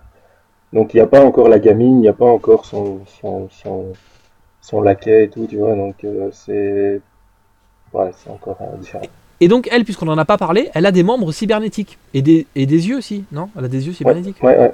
Et du coup, euh, le mystère, c'est elle se réveille avec ses membres cybernétiques et elle aimerait bien savoir qui est-ce qui lui a mis ça euh, sur son corps. Voilà. Et donc, c'est très sympa. Elle a des corsets, euh, des chemises amples, euh, une poitrine extrêmement généreuse. Euh, donc, euh, graphiquement, c'est extrêmement sympa. Mais hum, on est dans la Mhm. bonne deuxième, deuxième moitié du top. À mon avis. J'ai un numéro 16, par exemple. Ouais, carrément. Euh, bah, Ah j'ai oui. du mal à me dire qu'il est, que c'est mieux que euh, tout ce qui est dans le top pour l'instant, quoi. Bah, là, je suis- enfin, j'ai pas lu Les Gardiens du Globe, mais je le mettrais quand même entre American Vampire et Les Gardiens du Globe. Je comprends ta décision. Il nous reste euh, du coup à faire trancher tout ça par euh, Comics Grincheux? Oh bah moi je le mets en 16. hein. Direct, dans la fin. Putain, ça, je, je gagne un peu trop ce soir. Hein, c'est, euh, Ouais, c'est chiant. Mais c'est moi qui te fais gagner, donc ça va. je, je vous laisse, je vais aller faire un keno. Et donc, encore une fois, c'est pas, un, c'est pas un, un mauvais titre, genre une purge. C'est juste que euh, ses qualités sont compensées par ses défauts, en fait. Très largement. Ah oui. Euh, alors, j'espère que vous l'avez lu, sinon je vais me faire plaisir. car le troisième titre de la liste de Azertov, c'est Tonichu, sorti chez Delcourt. Et l'argument, c'est Tonichu parce que Tonichu. Est- Est-ce que Oh. quelqu'un a lu Tonichu Absolument pas. J'ai choisi, j'ai choisi une liste dont je n'ai lu aucun titre. C'est cool. Je suis content. Bravo. On, on applaudit tous euh. Valentin. Alors, Twip, seras-tu mon contradicteur? Voilà. Mais là, justement, le truc, c'est que tu vas encore le mettre n'importe où, parce que j'ai pas lu du tout de Tony Chu. J'en ai rien à foutre de ce qu'il mange. Et donc euh, voilà. Alors, le titre en français de cette série qui sort chez Delcourt, c'est Tonichu, le détective cannibale. Moi, j'ai mis un peu de temps à lire ce truc-là parce que j'avais pas envie de lire un polar avec un flic cannibale. Et en fait, c'est pas du tout ça. Tonichu est une série humoristique, comme son titre l'indique. Ça se passe dans un monde où, à force d'avoir des grippes aviaires à répétition, la consommation de poulet a été interdite. Et, euh, et Tonichu fait partie d'une. Enfin, c'est un flic. Euh, donc, il y a des brigades, euh, ça servira pour le décorum, il y a des brigades de, de flics euh, comme chez nous, il y a des mecs qui traquent ceux qui fument du canard, euh, là, il y a des mecs qui traquent ceux qui bouffent du poulet. Tu n'as plus le droit de bouffer du poulet. Lui, il a une faculté, c'est qu'il est cibopathe, c'est-à-dire que quand il mange quelque chose, il sait tout de la chose qu'il mange. L'explication, c'est euh, quand il mange de la viande, il sait où, cette, où la vache a été élevée, quand elle a été abattue, qu'est-ce qu'elle a mangé, par qui, qu'est-ce que faisait le mec et tout. Il sait tout de tout ce qu'il mange, sauf des betteraves. Les betteraves, ça marche pas. Pose pas de questions, c'est comme ça. Et, euh, et donc, au cours d'une enquête, il est sur la piste d'un serial killer euh, qui a donc tué beaucoup de gens et pour lequel on n'a pas retrouvé les victimes. Et au moment où il va réussir à l'arrêter, le serial killer euh, meurt. Alors, je sais plus s'il prend une balle perdue ou s'il suicide, faudrait que je relise le tome 1. Et donc, on retrouvera jamais ses victimes. Et Tony Chu dit Bah non, moi j'ai quand même envie de retrouver les victimes. Donc, il croque le serial killer. Et à partir du moment où il en a mangé un petit bout, et ben, il sait qui sont ses victimes, où elles sont enterrées, et tout ce genre de choses. Il se dit, je vais me faire virer, prendre une mesure disciplinaire, mais euh, l'enquête valait bien ça. Et en fait, pas du tout. Il n'est pas du tout viré. Au contraire, il a une promotion et il arrive dans une sorte d'agence spéciale avec euh, plutôt des flics qui ont des facultés intéressantes comme la sienne. Et à partir de là, c'est le début d'un univers grotesque, farfelu et hilarant euh, qui est complet en une dizaine de tomes euh, chez nos amis de Delcourt et, euh, qui, est très marrant et bien foutu. Et il y a plein de trucs que j'aime bien. par exemple, il y a de l'humour de répétition dans tous les personnages sont introduits avec la même composition de page et les mêmes présentations. Les scènes de cul sont toujours représentées de la même façon avec à chaque fois un plan au-dessus du lit, un des personnages qui, qui dort de façon contente, accomplie et tout. Euh, et l'autre qui est un peu en PLS en mode qu'est-ce que je fous là, qu'est-ce que je viens là. Bref. les personnages qu'il y a là-dedans, euh, euh, l'arme secrète, ça va finir par être un poulet catcheur mexicain. Enfin, bref, galerie de personnages euh, haute en couleur. Et c'est une série qui tient assez bien la route. Il y a une petite, une petite baisse de forme au moment où on va introduire sa sœur, à mon avis. Et donc la série baisse un peu à ce moment-là. Mais, euh, mais graphiquement, c'est les deux mêmes. Alors j'ai plus les noms. C'est- John Lehman, le scénariste, et j'ai plus euh, Rob Guillory peut-être, le dessinateur. Euh, bref, c'est le même duo sur toute la série, ce qui donne un cachet particulier au titre. Et, franchement, c'est vachement bien. Moi, ça a bien marché avec moi. Et maintenant, il va falloir le placer dans Stop. Et c'est un exercice extrêmement périlleux. Car où est-ce que je vais pouvoir mettre En fait, on devrait appeler ce. Euh, Matt parle des comics qu'il a lus et avec euh, trois mecs qui le regardent et qui changent toutes les semaines. Le top des comics de maths, secondé par des bras cassés. Par des mecs qui en ont lu la moitié. Euh... Et bah moi j'aime bien euh, Tony Chu. Et Il va nous le foutre en numéro 1 encore. ouais, je le mettrais bi- je le mettrais bien entre Scott Pilgrim et Foxboy. Oh putain. Pauvre Scott. Non mais Bah Scott du c'est bien. pauvre Foxboy. Parce que c'est Foxboy qui descend. C'est Foxboy qui descend. Ah, bah pauvre Foxboy. alors. Ça nous fait un. Bah tu sais pas, tu l'as pas lu. F- Oui, mais je disais ça pour la forme. C'était pour être gentil. Du coup, ça nous fait un top avec Invincible en numéro 1, Watchmen en numéro 2, Planetary en numéro 3, nous 3 en numéro 4, The Authority numéro 5, Scott Pilgrim numéro 6, Tony Chu numéro 7, Foxboy numéro 8, Dark Knight numéro 9 et Descender numéro 10. Les autres, vous les découvrirez euh, dans la liste écrite en face de vous. Et euh, on- n'hésitez pas à nous proposer aussi des comics que vous n'aimez pas parce qu'on va commencer à se battre pour placer de trop bons comics dans le haut de ce top. Proposer des comics de Mark Millar. J'aime beaucoup Mark Millar. On aura plein de choses à dire sur Mark Millar. On pourra se disputer. Si vous voulez qu'il y ait du débat, balancez-nous tout le Millar World. Ah, elle va tomber euh, la liste euh, Ma- Mark Millar, c'est obligé. Mettez, mettez Empress et Huck. Je, je veux parler de Qu'on rigole un peu.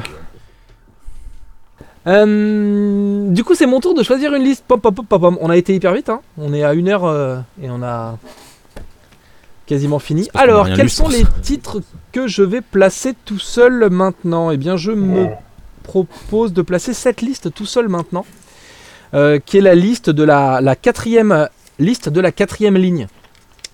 Et pourquoi pas? Et c'est une liste de Noé. Et ça va encore aller vite. Il y a un titre qu'on a déjà classé dedans, c'est Dark Knight. Euh, Dark, donc Dark Knight, une histoire vraie de Eduardo Risso et Paul Dini, qui aujourd'hui est 9ème de notre top. Euh, alors, à mon avis, connaissant mes oiseaux, je vais pouvoir finir tout seul. Euh, Est-ce que quelqu'un a lu Six Gun Gorilla, sorti chez Ankama? Non, Non. Mais je vois ce que c'est, mais non. je Très bien. Est-ce que quelqu'un a lu Rising Star, sorti chez Topco, dont l'intégrale en 3 tomes vient de sortir chez Delcourt Non, Non, Non Allez Je vous fais un petit duo tranquillement. Euh, Six Gun Oh, la Gorilla. misère, putain. Six Gun Gorilla, je l'ai lu vite fait quand c'est sorti à l'époque. Je faisais la chronique, la sélection comics, donc il fallait chroniquer, euh, enfin, il fallait lire euh, entre 30 et 40 BD par mois. Donc ça fait pas partie de la période où, euh, où j'ai des souvenirs hyper clairs de toutes ces lectures que j'ai passées un peu vite. Ça m'a laissé un très bon souvenir. Euh, c'est un, univers de SF un peu barré avec un type qui est sur une sorte de planète en guerre de mémoire avec un, gorille euh, qui a des guns et tout, et c'est rigolo, et, et j'avais trouvé ça bien, mais pas au point d'en avoir un souvenir impérissable. Et Rising Star, c'est euh, une série qui est sortie chez Topco à la fin des années 90. Donc Topco, c'est le label de Witchblade, de Darkness, de Lady Mechanica au début, de Weapon Zero, tout ça. Et, euh, et c'était une série qui était vendue comme euh, la, la première série de Joe Michael Straczynski, qui était l'auteur de la série télé Babylon 5, qui avait révolutionné la télé à cette époque. Babylon 5, c'était la croisière Samus dans l'espace, hein, donc ça n'avait rien à voir de rien de révolutionnaire, mais bref, c'est euh, les débuts de Straczynski euh, dans les comics.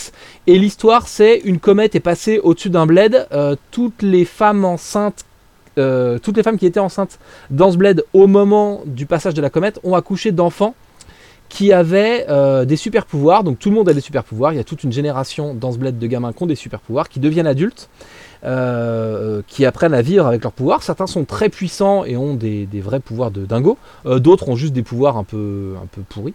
Et, euh, et, il commence à y avoir des meurtres. on retrouve des, des- certains de ces super-héros devenus adultes, on en retrouve morts. Et donc, visiblement, il y a une sorte de complot. Et euh, le complot pour savoir qui veut tuer les super-héros, je ne vous ferai pas l'affront de vous expliquer que ça m'a immédiatement fait penser à Watchmen. Euh, ça a tous les défauts de l'époque. Il y a plein de dessinateurs un peu random qui passent dessus. C'est un peu difficile à suivre. Euh, la série en elle-même est assez sympa, mais ne tient pas toutes ses promesses sur la longueur. Et, euh, et finalement, c'est un pur produit des années 90 qui était sympa à lire à l'époque, qu'on peut relire aujourd'hui en tant que témoin de cette époque. Mais euh, je ne suis pas certain que les lecteurs d'aujourd'hui qui découvriraient la série avec des yeux d'aujourd'hui lui trouvent toutes les qualités qu'on a pu euh, lui trouver au moment de sa publication originale. Voilà, voilà. Autant dire que pour moi, Rising Star aujourd'hui serait avant-dernier du top entre Les Gardiens du Globe et Lady Mechanica. Et que Six Gun Gorilla euh, serait entre American Vampire et Les Gardiens du Globe. Donc en position numéro 16. Donc on a bien tapé avec la liste de Noé dans... euh, ah, alors tout le monde a coupé sa connexion, je suis tout seul et je te parle à toi qui est dans ta maison. Non, vous êtes encore là les gens ou, euh Nous, nous écoutons le patron. On t'écoute. oui. Sa parole est le, le monologue du mec de lescomics.fr. Tu sais, en fait, je suis déjà vieux avec vous, les gars, c'est ça le truc. Tu sais, quand j'étais petit, je lisais des BD. Je vais te parler de toutes les BD que j'ai lues, oui. Dites dans Oui, les c'est ça commentaires que si, je vais euh, faire. si Matt vous casse les couilles. si, vous voulez que, si vous voulez que Matt arrête de parler. Oui, on pourrait faire ça dans le prochain épisode. C'est Tweep qui reste, et moi je me barre et vous prenez un nouveau guest. euh. Vous êtes enfin débarrassé de moi. Comme ça, Matt, il arrête de, il arrête de placer ses comics préférés en première position. Et... Ah, faudrait peut-être qu'on les lise aussi les comics au bout d'un moment. Parce que là, euh, je me sens coupable. Euh, Est-ce qu'on se referait pas un petit tour? Parce que Bah ouais. là, techniquement, on a fini le truc et ça fait une heure. Peut-être que c'est un peu sec, euh, et puis vous n'avez pas eu beaucoup l'occasion de parler. Est-ce que ça vous dirait pas que on rechoisisse une liste au hasard Euh, Moi, ça me dit bien. Ouais. Mais grave. Carrément. euh, euh, Du coup, comment on fait On- Ouais, c'est la question. Il faut. Ouais, bah ouais. On tire au sort ou est-ce que je sais Bah, pas. peut- Ou alors tu mélanges, genre tu mets ça, euh, je sais pas Bah, où, sinon, tu on- mélanges et puis t'en- sors un au pire. On laisse notre invité choisir. C'est le guest, Ou on laisse notre invité choisir complètement. Mais quel honneur. C'est une lourde responsabilité. Fais péter. Euh, donc, qu'est-ce que je dis? Là, je vois plus du tout l'image. Euh, voilà, celle-là. Euh, tac, tac, tac. Euh, celui en plein milieu qui attend le papier qui est en train de bander là. Ouais, Ça celui qui bande. Ouais, celui- celui-là, ouais, celui qui bande. Le papier qui attendait d'être pris à pleine main. Il aime ça. Mhm. Ah, je suis très fier de vous annoncer enfin l'entrée de Bliss Comics dans le Ah. top des comics Enfin. Quand même. qui n'a pas de nom. Que j'ai lu. J'a- J'aurais peut-être pas tout lu là. Ouais, sauf si c'est Archer and Armstrong. J'espère que c'est pas ça parce que sinon. Puisque la liste de Sébastien, salut à toi Sébastien, commence par euh, Ragnarok sorti chez Glénat Comics. Euh, si- Ragnarok le dernier dieu, signé Walter Simonson, est sorti euh, pour être précis chez IDW à l'époque. Est-ce que vous avez lu ce comics? Non. Ah bah non, du coup, je m'attendais à du Bliss moi. Il y a du Bliss, mais j'ai commencé par le Glénat. Il y a deux Bliss euh, qui arrivent.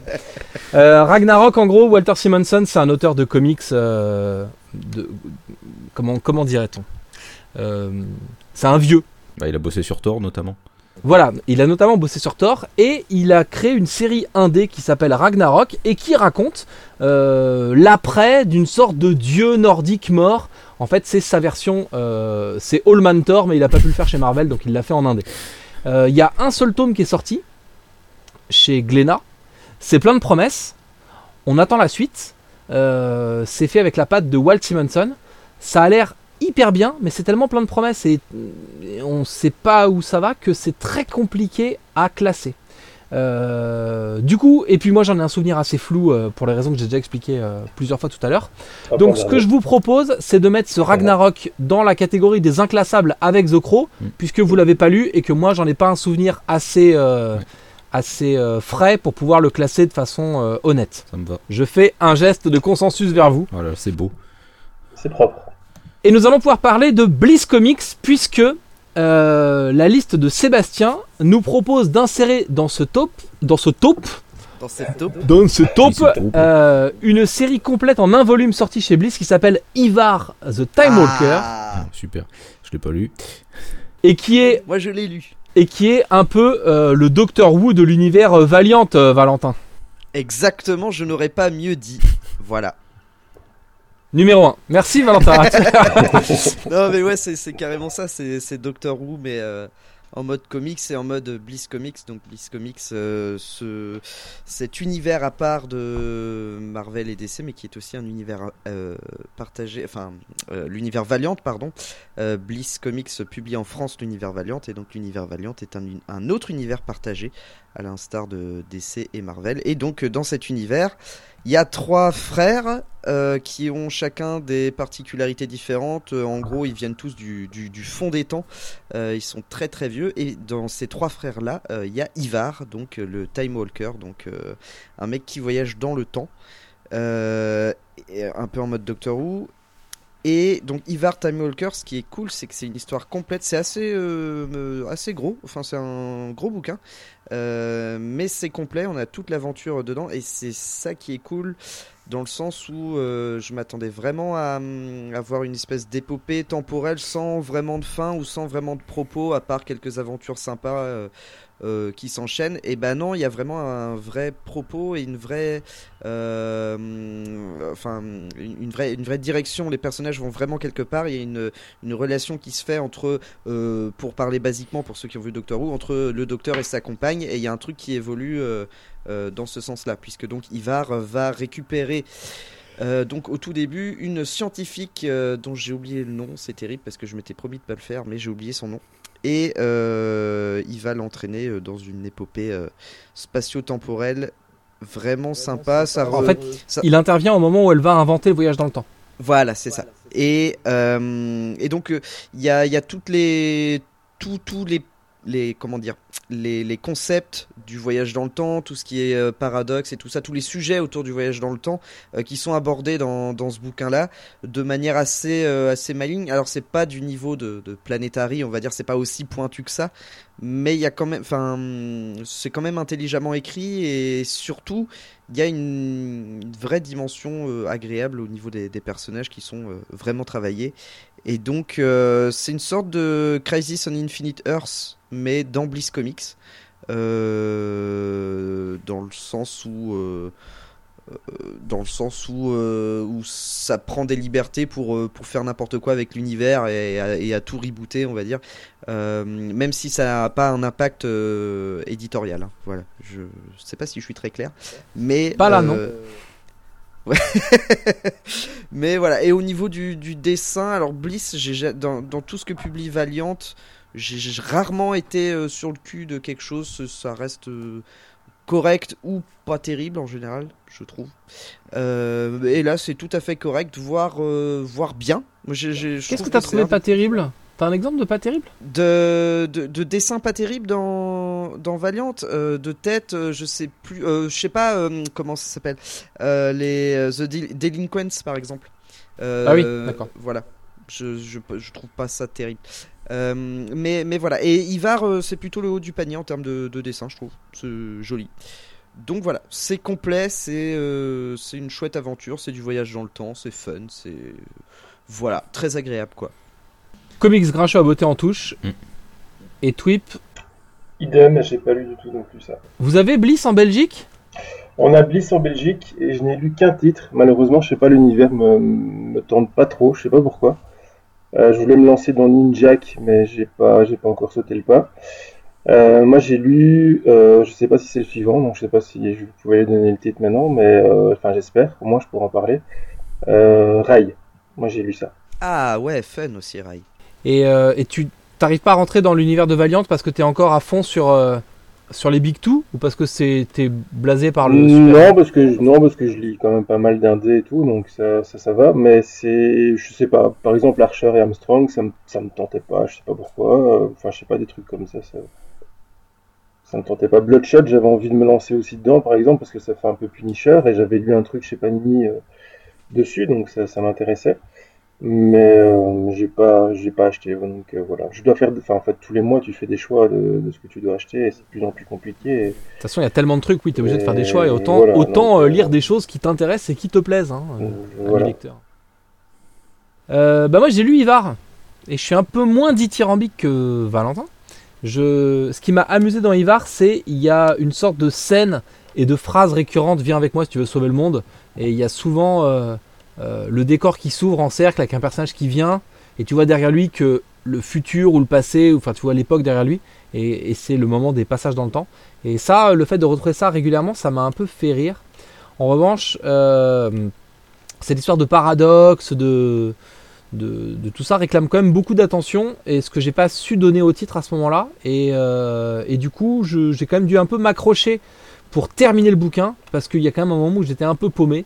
Euh, voilà, mais c'est entièrement de ma faute. Ça ne, ce ne serait pas pour dénigrer les qualités de ce titre, qui est probablement très bien, mais de façon tout à fait subjective, la note va évidemment en pâtir. Euh, Mais t'as t'as raison, hein, parce que moi, moi, pour le coup, j'ai tellement été emballé par le truc que je l'ai lu quasiment d'une traite en fait. Donc, euh, et je suis d'accord qu'il faut quand même s'accrocher un peu. Et, et non, non, c'est pas. euh, Oui, oui, t'as as complètement raison. Ouais. Mais euh, moi, j'ai kiffé pour le coup. Même quand on n'est pas d'accord, c'est encore moi qui ai raison, c'est quand même formidable. Je- Non, C'est l'émission de la flagornerie, tu sais. tu veux le placer où, toi, euh, Matt?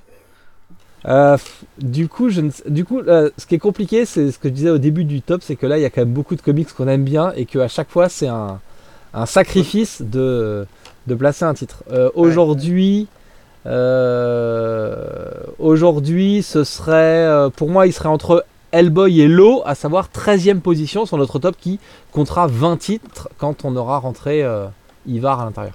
Ok, alors, ah, ok, alors, moi, je. je... L'enfoiré va jouer stratégique, il va le mettre premier pour que par moyenne on le fasse remonter. Super, merci Val. Ça va être euh, formidable. Non, je, je, je suis pas comme ça, je suis pas comme ça. Non, mais je, je ne sais pas ce que vaut Low parce que je ne l'ai pas lu. Je ne sais pas ce que vaut Hellboy parce que j'en ai pas lu grand chose. Je ne sais pas ce que vaut euh, Wildcats parce que je l'ai pas lu. Et Thunder, je ne sais pas ce que ça vaut parce que je ne l'ai pas lu. Du coup, je vais le mettre derrière Dark Knight, donc en dixième position. Mais aussi bien, euh, à, à tous les coups, j'aurais lu les autres trucs, je l'aurais mis plus bas. Mais là, euh, voilà quoi. En dessous Dark Knight. Du coup, c'est pas bien parce que il faut ensuite il faut faire une moyenne. Donc Bah toi oui. tu, tu le mettrais dixième, Dixième, et toi combien tu avais dit moi je le mettrais treizième. Ce qui nous fait 23 divisé par 2, ça fait 11,50 et je vais avoir du mal, il faut trancher. Est-ce qu'on le met 11e ou 12e Euh... Est-ce qu'on le met avant Wildcat 3.0 ou après Wildcat 3.0 Bah tu trouves ça mieux que Wildcat ou pas? Parce que moi pour le coup j'ai pas lu donc. euh, euh, tu, euh, pardon, tu trouves ça mieux que oui, si Wildcat.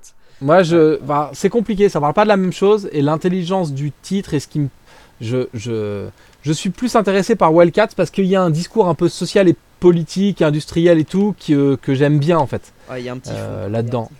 Ouais, ouais. C'est mon côté fond. un peu, mon côté un peu ado révolté quoi, qui va dire ouais, on va faut changer le monde, acheter les piles. Donc, euh, donc oui, pour Bah, on moi, peut le Wildcat sera un peu au-dessus. On peut le mettre devant Hellboy. Hein. euh. Je suis, je suis, euh, ouais, ouais. On peut le mettre Ce devant top Hellboy. part en couille complet. Ouais, je, je, je m'en rends compte aussi parce que même je me dis le mettre devant Hellboy. hmm, Ouais, si c'est bien. Si, si, il est bien là. Il est parfait. 12 position, c'est parfait. Très bien. Ça me va. Très bien.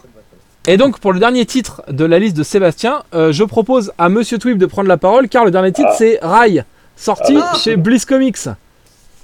Euh, j'ai montré à mes j'ai montré à mes camarades euh, la liste hein, euh, à la webcam pour euh, que tout le monde puisse voir qu'il n'y a pas de triche. Donc euh, ils sont mes témoins de moralité. Tout le monde a lu ou pas ou a lu Ouais, j'ai lu. Ouais. Moi j'ai pas lu. J'ai lu. Comics Grincheux, mais qu'est-ce que tu fous là quoi? Mais il est grincheux. Alors, Rai, Rai ne m'intéresse pas. C'est c'est un truc de fou. C'est- Ça fait partie Ah, de mais ces tu per- l'as pas lu Non, non, je l'ai pas lu. Ça fait partie des persos chez Valiant comme Ninjak. Euh, je l'ai vu dans d'autres séries. Et euh, c'est le genre de perso, je, je vois pas l'intérêt en fait. Non mais attends, Ninjak, Non, mais Ninjak, c'est un agent secret du C'est MI6, de- genre James Bond, qui accessoirement est un non, ninja. ça pue du cul. Je sais pas ce qu'il te faut. Mais ça pue du cul, Ninjak, c'est c'est typiquement le truc. euh, c'est- c'est l'occi- c'est les Occidentaux qui kiffent euh, les ninjas, qui savent pas quoi foutre. Alors du coup, ils ont mélangé euh, un ninja avec, un- avec James Bond, quoi. Enfin, non, moi, Ninjak, j'ai lu. euh, Ah bah si, j'ai enfin, si, j'ai lu le début de la nouvelle, de la nouvelle série euh, Ninjak en VO et enfin j'ai lu le premier numéro, je me suis fait chier, j'ai arrêté quoi. envoyez-nous vos listes, le top at lescomics.fr et mettez Ninja Tom 1, Ninja Tom 2, Ninja Tom 3 afin que Comics Grincheux puisse nous parler de son titre Valiant préféré. Twip, est-ce que tu peux nous parler de Rai? Oui, tout à fait. Donc Rai, ce n'est pas de la musique orientale. Euh, c'est directement. On commence J'ai- directement. J'étais pas prêt. Khaled et tout ça, non, donc c'est pas du tout ça. On est au Japon, donc c'est complètement l'Orient, c'est- autre chose. On est en 3000, euh, si je me trompe pas. Euh, donc c'est complètement futuriste. Euh, donc on suit l'histoire de, bah, de Rai, qui est l'agent de Père. Donc Père qui est une intelligence artificielle qui contrôle euh, le monde. Donc en fait les gens habitent euh, dans une station spatiale au-dessus du Japon et euh, vivent dans des quartiers complètement euh, imaginaires en fait. Donc là-dedans ils sont complètement contrôlés. Et ça fait quelques milliers d'années qu'il n'y a pas eu d'assassinat. Et là il va se retrouver confronté à enquêter sur un, meurtre, un assassinat. Et tout doucement, ben, il, va, commencer à prendre conscience que ben, le père pas super sympa. Et franchement, Rai, c'est en deux tomes, c'est vraiment cool. Moi, j'ai kiffé. euh, c'est une très bonne lecture, mais je l'ai surtout pris pour mon petit chouchou, Clayton Crane. Voilà. Comme tout le monde sait que je suis très dessin, euh, Clayton Crane, c'est complètement du full numérique. Euh, le gars, il est, incroyable. Quoi. Enfin, moi, j'adore son dessin, euh, donc voilà. Ouais, c'est de la peinture numérique en fait. C'est comme de la peinture mais directement fait sur Photoshop. Et donc ça profite de tous les effets de prod euh, que, que ont les outils de, de, de PAO, de production assistée par ordinateur. Voilà.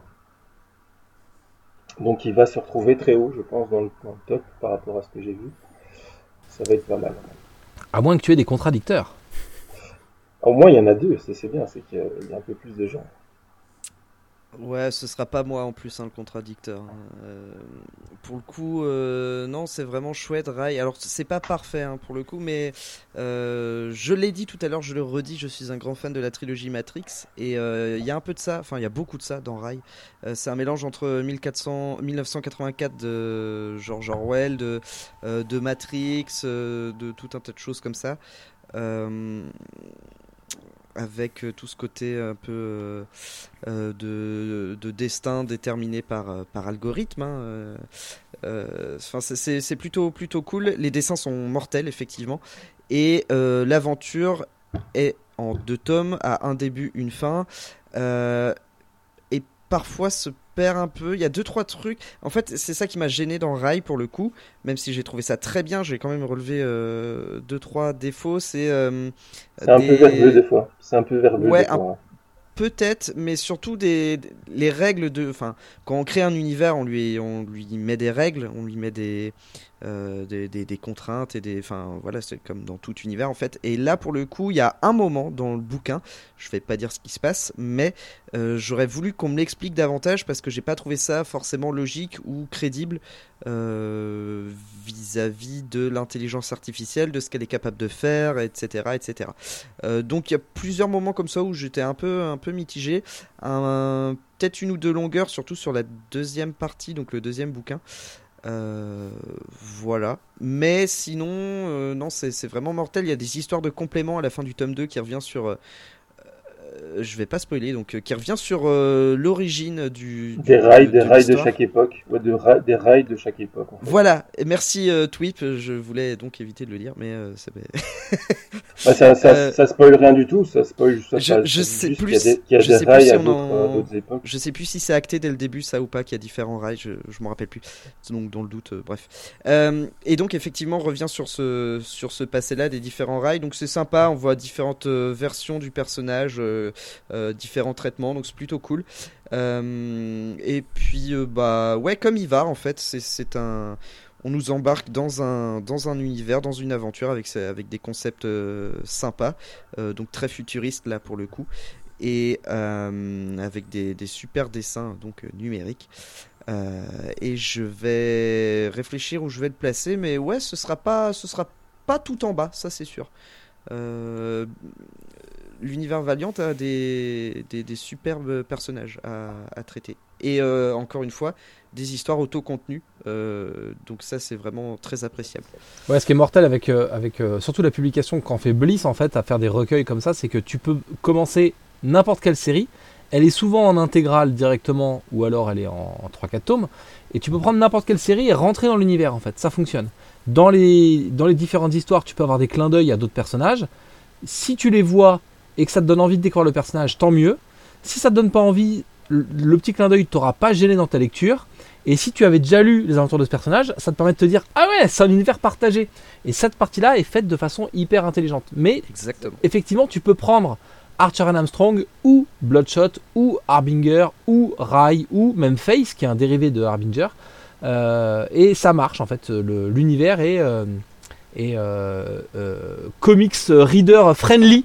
Euh, il accueille les nouveaux et il n'y a pas besoin de Point One, de All New. deux- de- Ouais, alors à deux trois exceptions près, je pense à The Valiant notamment, qui a introduit quand même Bloodshot Reborn et euh, et je ne sais plus un autre truc. Mais Le guerrier éternel. Ouais, ouais.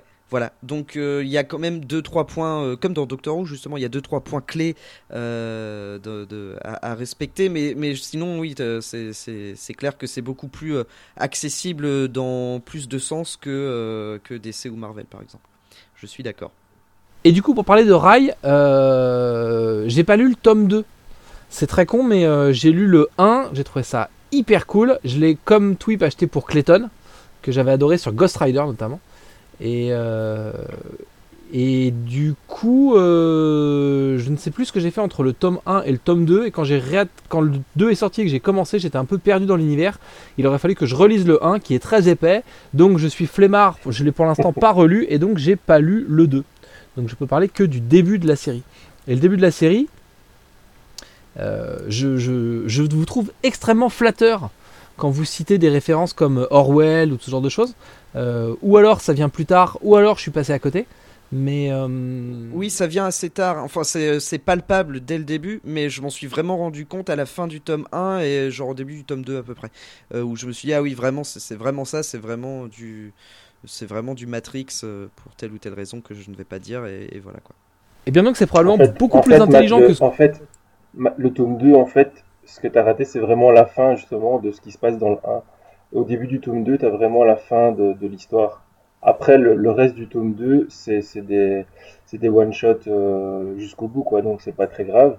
Mais c'est vrai que là, quelque part, tu as raté la fin de, de l'histoire. Donc, toi, tu as lu le 1, Ouais, mais Ça m'a surpris d'ailleurs de comment Bliss avait édit- édité ça parce qu'ils font des bouquins beaucoup plus gros, genre euh, Xo Manowar qui est encore qui est vraiment très gros et, et Rai ils ont fait quelque chose de, plus petit mais mais du coup ils ont divisé ça en deux de, et en coupant dans un endroit assez chelou. Et donc euh, euh, Rai c'est un de leurs seuls formats qui a cette taille là en fait. Il, c'est un entre deux il euh, ils auraient pu faire plus gros ils auraient pu faire plus petit en divisant les et donc c'est un peu le découpage est euh, assez particulier, je trouve. Donc voilà, ils auraient pu effectivement, comme euh, Tweep euh, dit, euh, mettre toute l'histoire de Rai et euh, faire un tome plus petit derrière avec juste les, les origin story, euh, euh, enfin les préquels aux personnages. Ça aurait pas choqué en fait. Et là, c'est un peu un peu bizarre. Mais donc effectivement, la fin est vraiment dans le début du tome 2, ce qui est assez bizarre à dire. Ok, donc il faut que je... donc j'aurais un, un avis biaisé sur ce truc-là et il faudrait que je botte en touche en fait.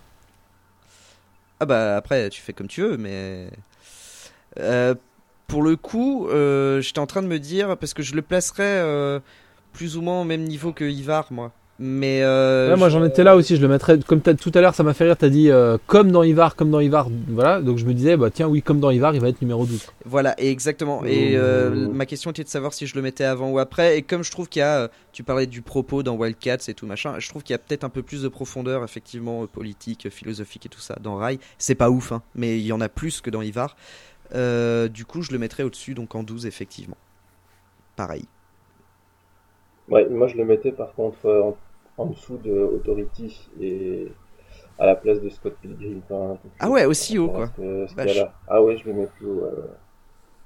ouais, ouais. ok Par rapport à ce qu'il y a au-dessus, là, je le mets plus haut. Après, voilà, si on est qu'à deux à voter, ça fait plus ou moins le milieu, donc ça fait euh, Folly Boy. quoi. ça fait Dark Ouais. Knight, ou, Dark Knight ou Boy, comme tu, comme tu dis. Bah en fait on est trois, toi tu le mettais, sixième? Moi, je le mettais euh, juste en dessous d'Authority, donc sixième. Ouais. Sixième, ouais. Et nous, avec Val, chacun on le mettait douzième.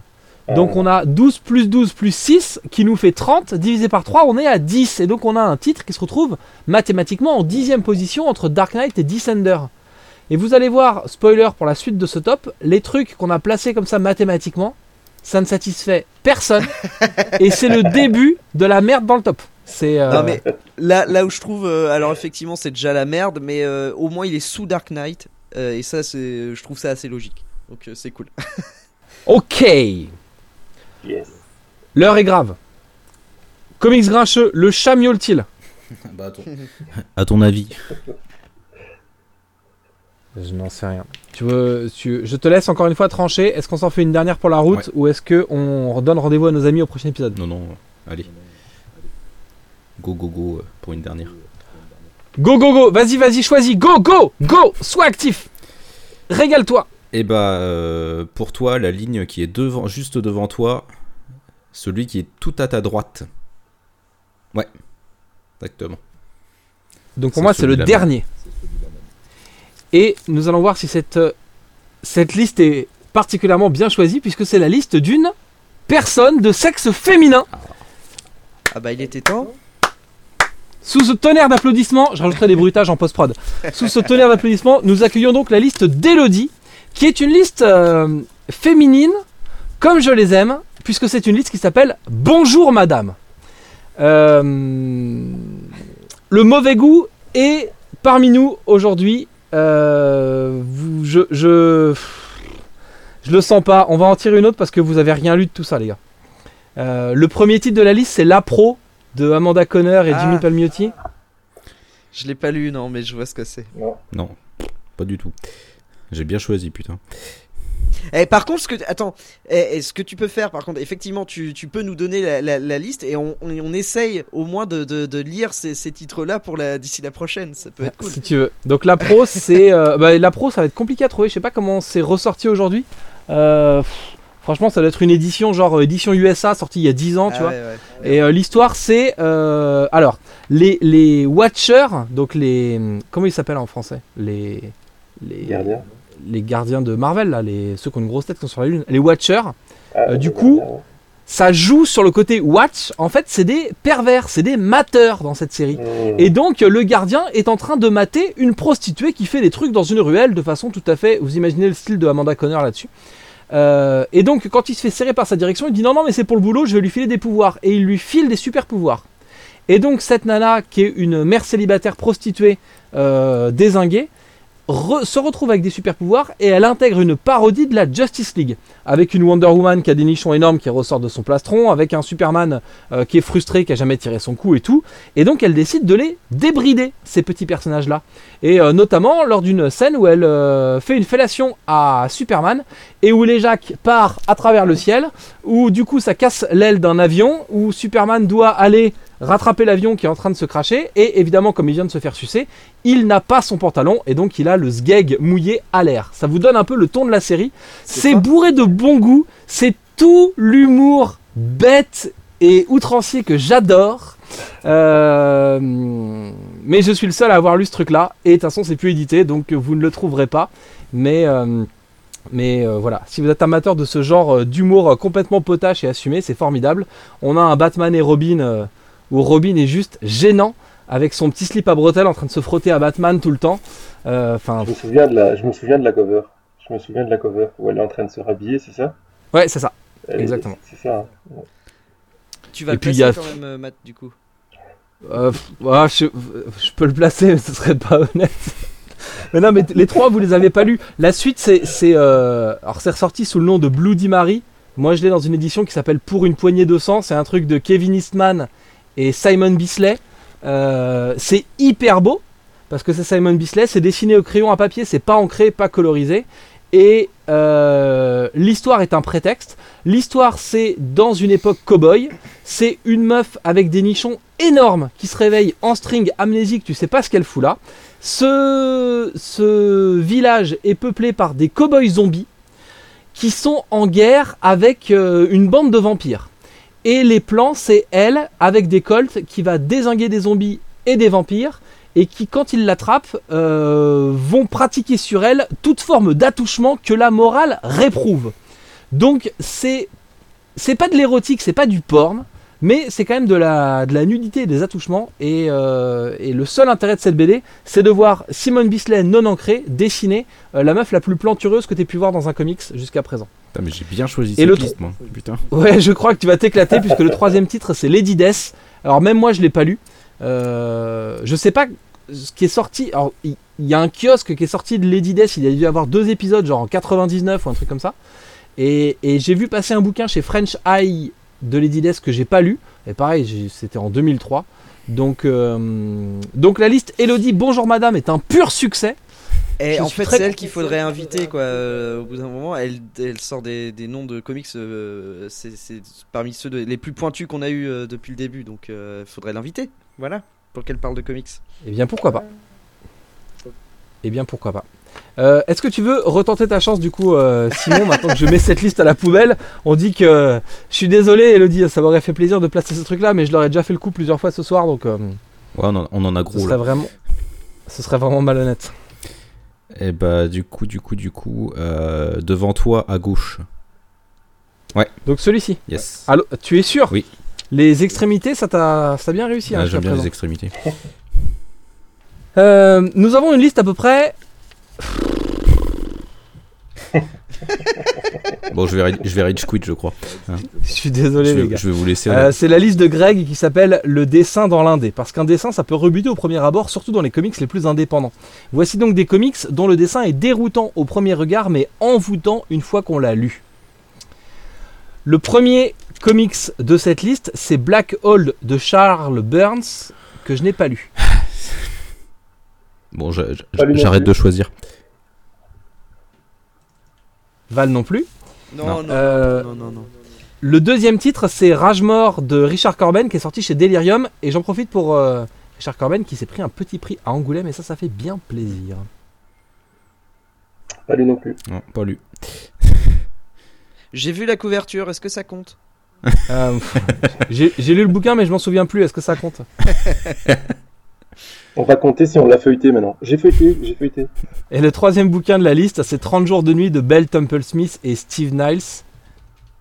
Bah, je l'ai feuilleté. je l'ai feuilleté.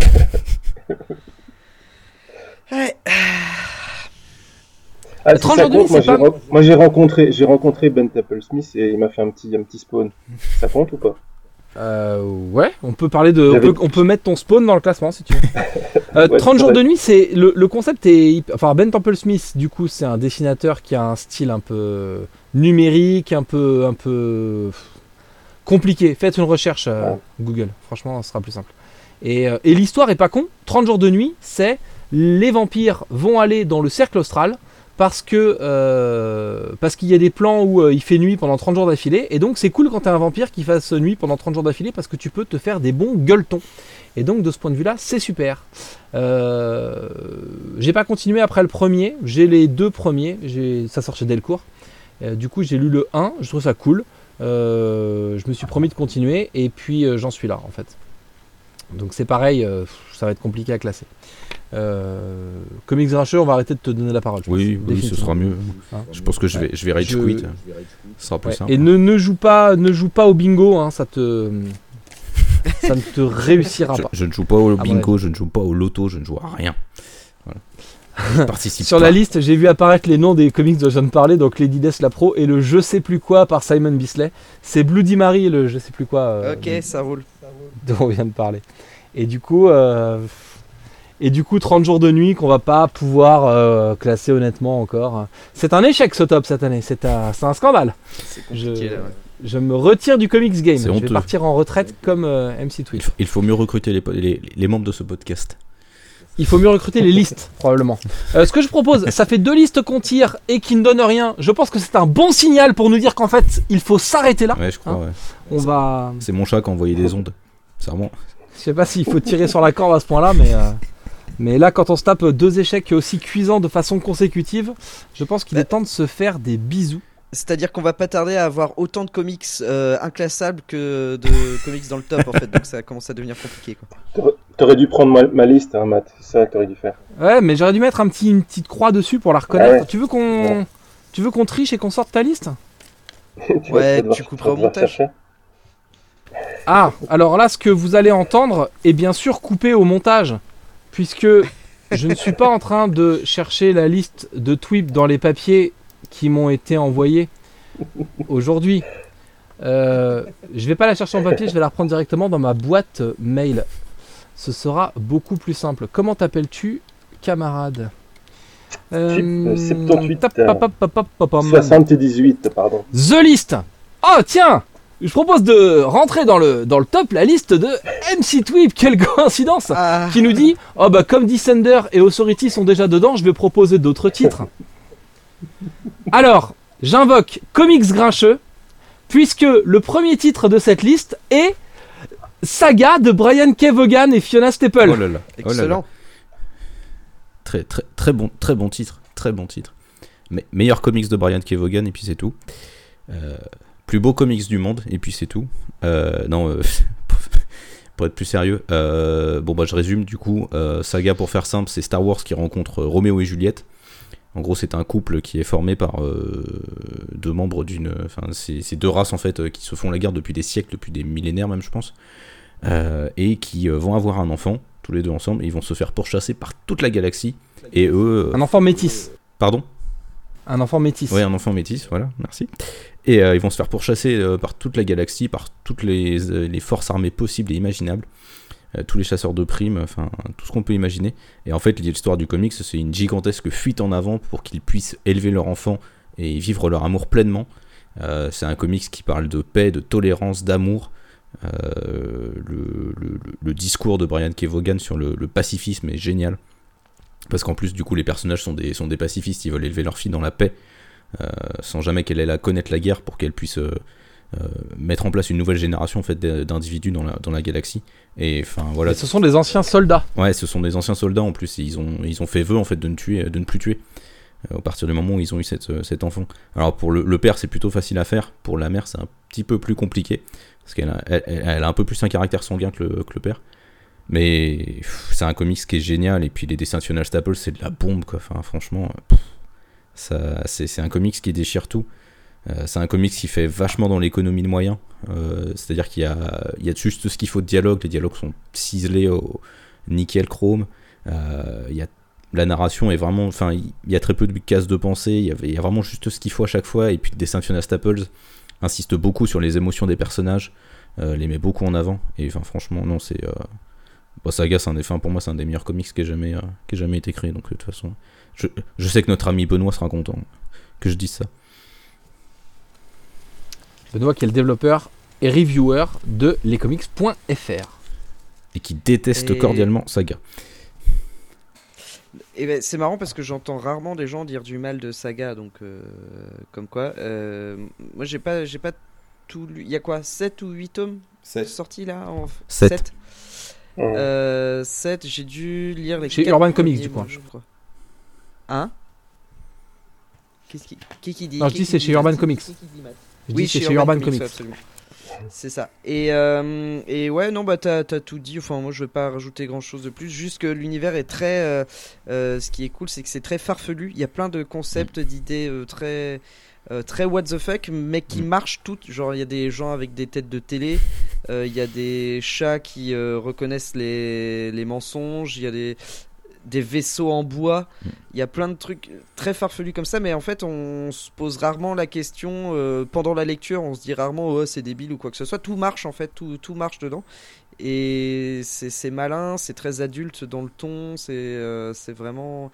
euh, Enfin, c'est. Ouais, non, c'est super cool, c'est vraiment super cool, saga, ouais. Voilà, mais donc, non, non, t'as t'as tout dit, donc je vais pas rajouter plus, que, plus que ça. Voilà. Il y a une galerie de concepts, de personnages et de situations qui sont, qui sont folles. Parmi les petites trouvailles, moi, qui m'avaient marqué, il y a le, fait que quand tu veux faire un sortilège, il faut que tu donnes un secret en échange, sinon ça marche pas.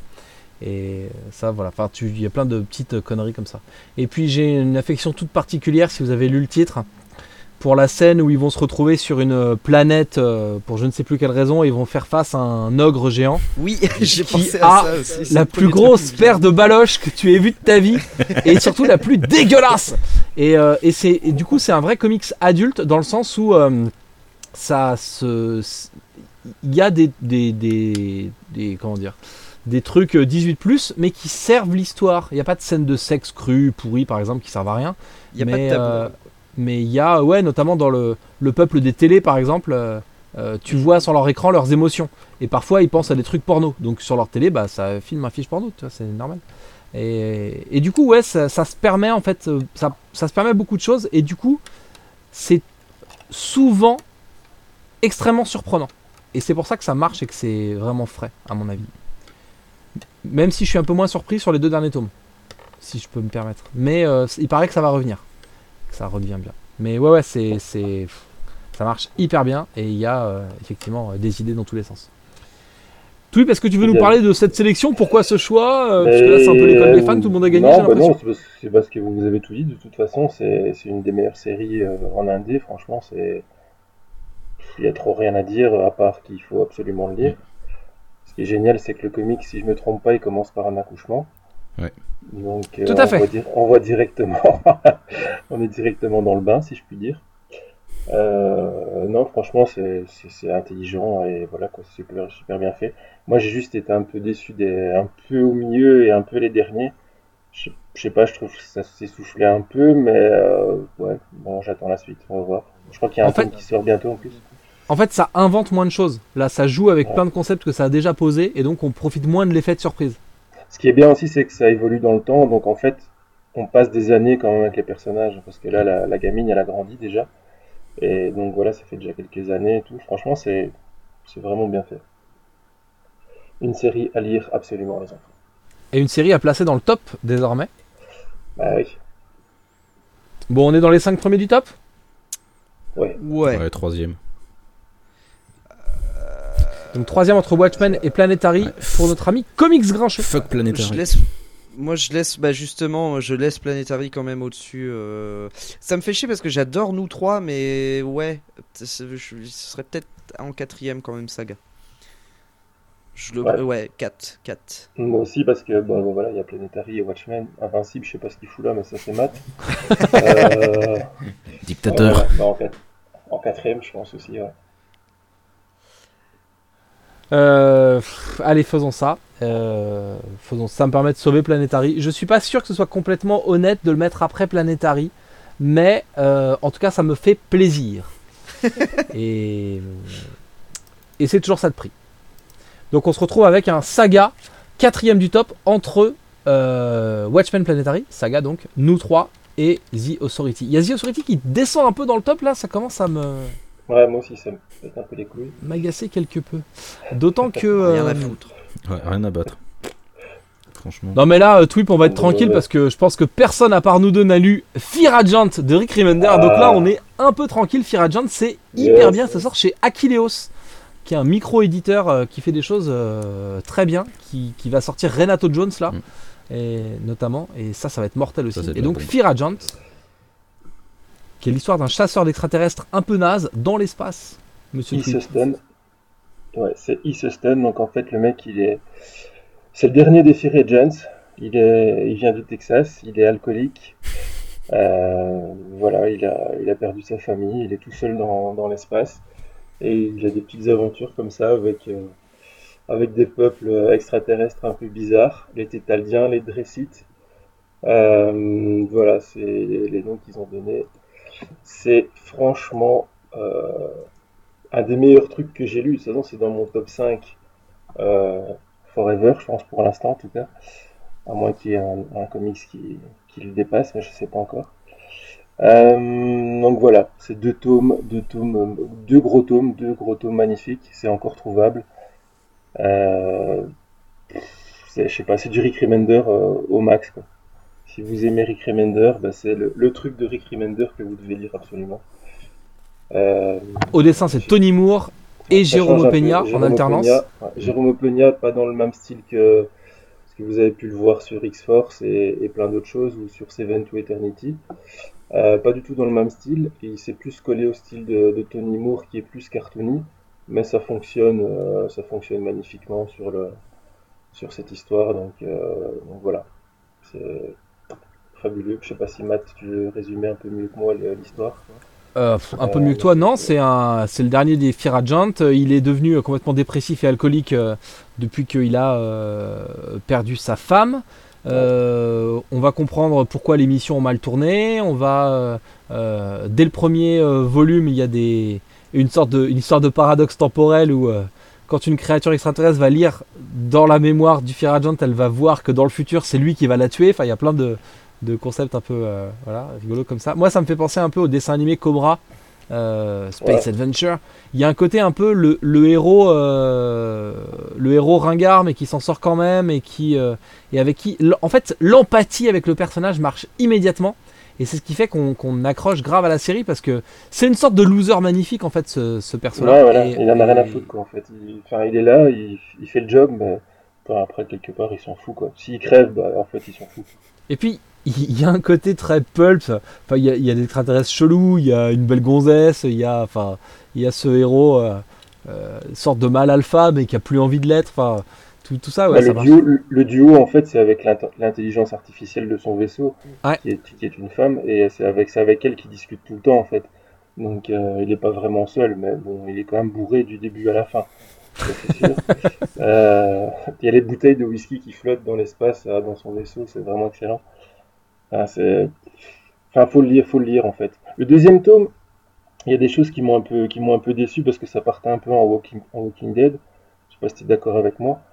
Euh, sur Non, moi, ça marche. que- tout. Je trouve que le truc est bien mené, donc euh, pour moi, ça Ouais. fonctionne.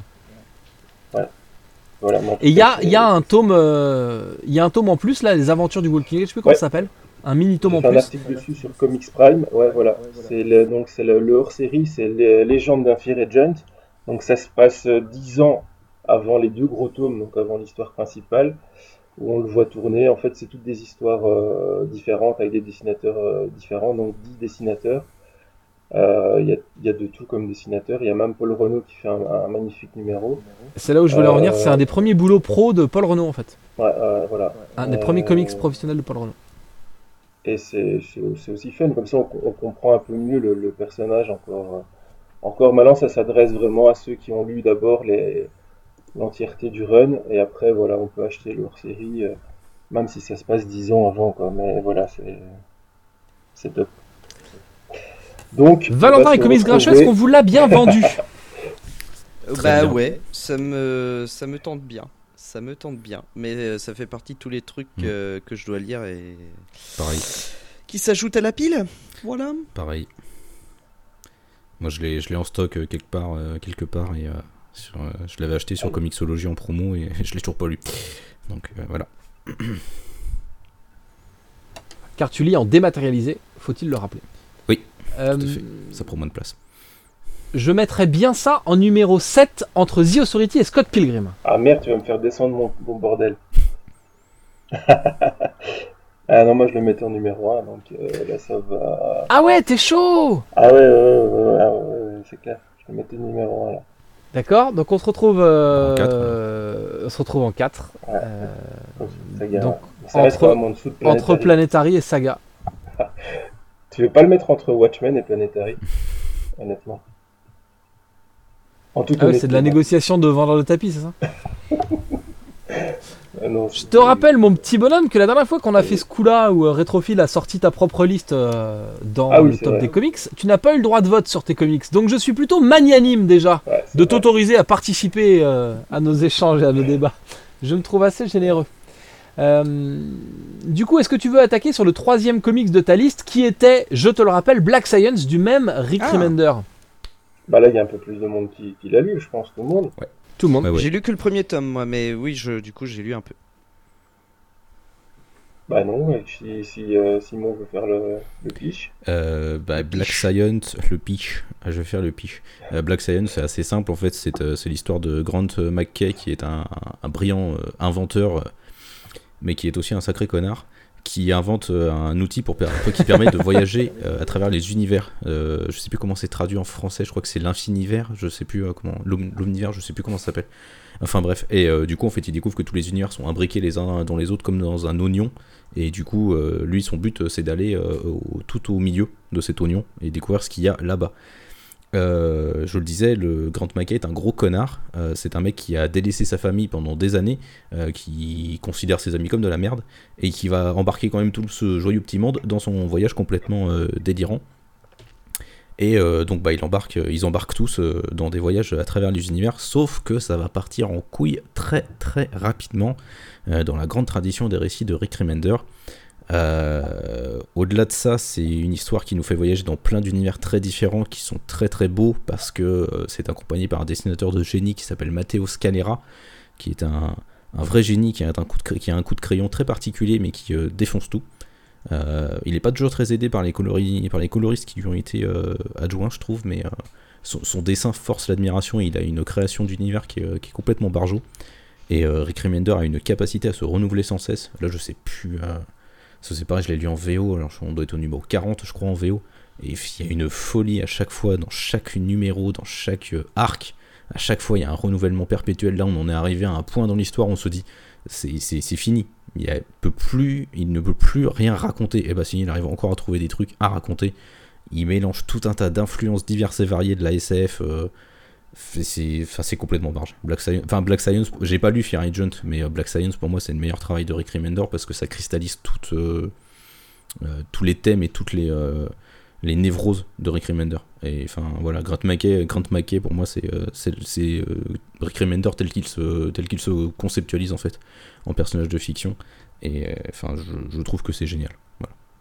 Moi, j'avais eu un petit souci avec le. Comme j'ai lu que le premier, je vais pas m'étendre beaucoup, mais j'avais eu un petit souci avec la rapidité de, de l'action où je trouvais qu'on aurait peut-être à certains moments euh, euh, pu s'attarder sur, euh, sur certains univers ou sur euh, même simplement s'attarder sur ce qui se passe euh, juste. Et je trouvais que c'était peut-être un peu un chouïa, un chouïa rapide. Ouais, c'est ce qui m'avait gêné dans le premier tome et ce qui m'avait pas amené forcément à continuer mais tu me l'as bien revendu derrière, donc j'ai bien envie d'y rejeter un œil parce que quand même le voyage euh, était chouette. Ce que j'avais lu était chouette et surtout l'antimanichéisme euh, justement ouais, du, du- héros, des personnages euh, et des personnages d'une manière générale. C'est pas du Sliders quoi, la, série, la série télé des années 90 où il, il passe de, de dimension en dimension. C'est pas du Sliders dans le sens où les personnages sont s'éloignent des archétypes et sont, sont vraiment humains avec tout- toutes leurs qualités mais aussi tous leurs défauts et donc c'est ce qui m'avait bien plu en tout cas euh, là-dedans donc euh, voilà après euh, oui je le placerai pas aussi haut moi mais encore une fois j'ai lu que le premier et euh, bon pour ce, ce Mm. souci de, de rapidité de, de, de, de- de rapidité dans l'intrigue qui m'avait un peu gêné voilà Ça, c'est le truc de. C'est ça que je rebondis sur, sur Valentin. C'est le truc de Remender, en fait, en, en lisant que le tome 1, ce que, t'as- ce que tu dis qui va vite, euh, il le rattrape, en fait, Ouais. plus tard. Mm. Tu vois, en fait, il, Mm. il approfondit euh, la vie des gens. Par exemple, euh, Grant Mackay, on connaît rien, tu vois. Mais Mm. après, plus tard, en fait, t'apprends vraiment euh, pourquoi c'est un salaud.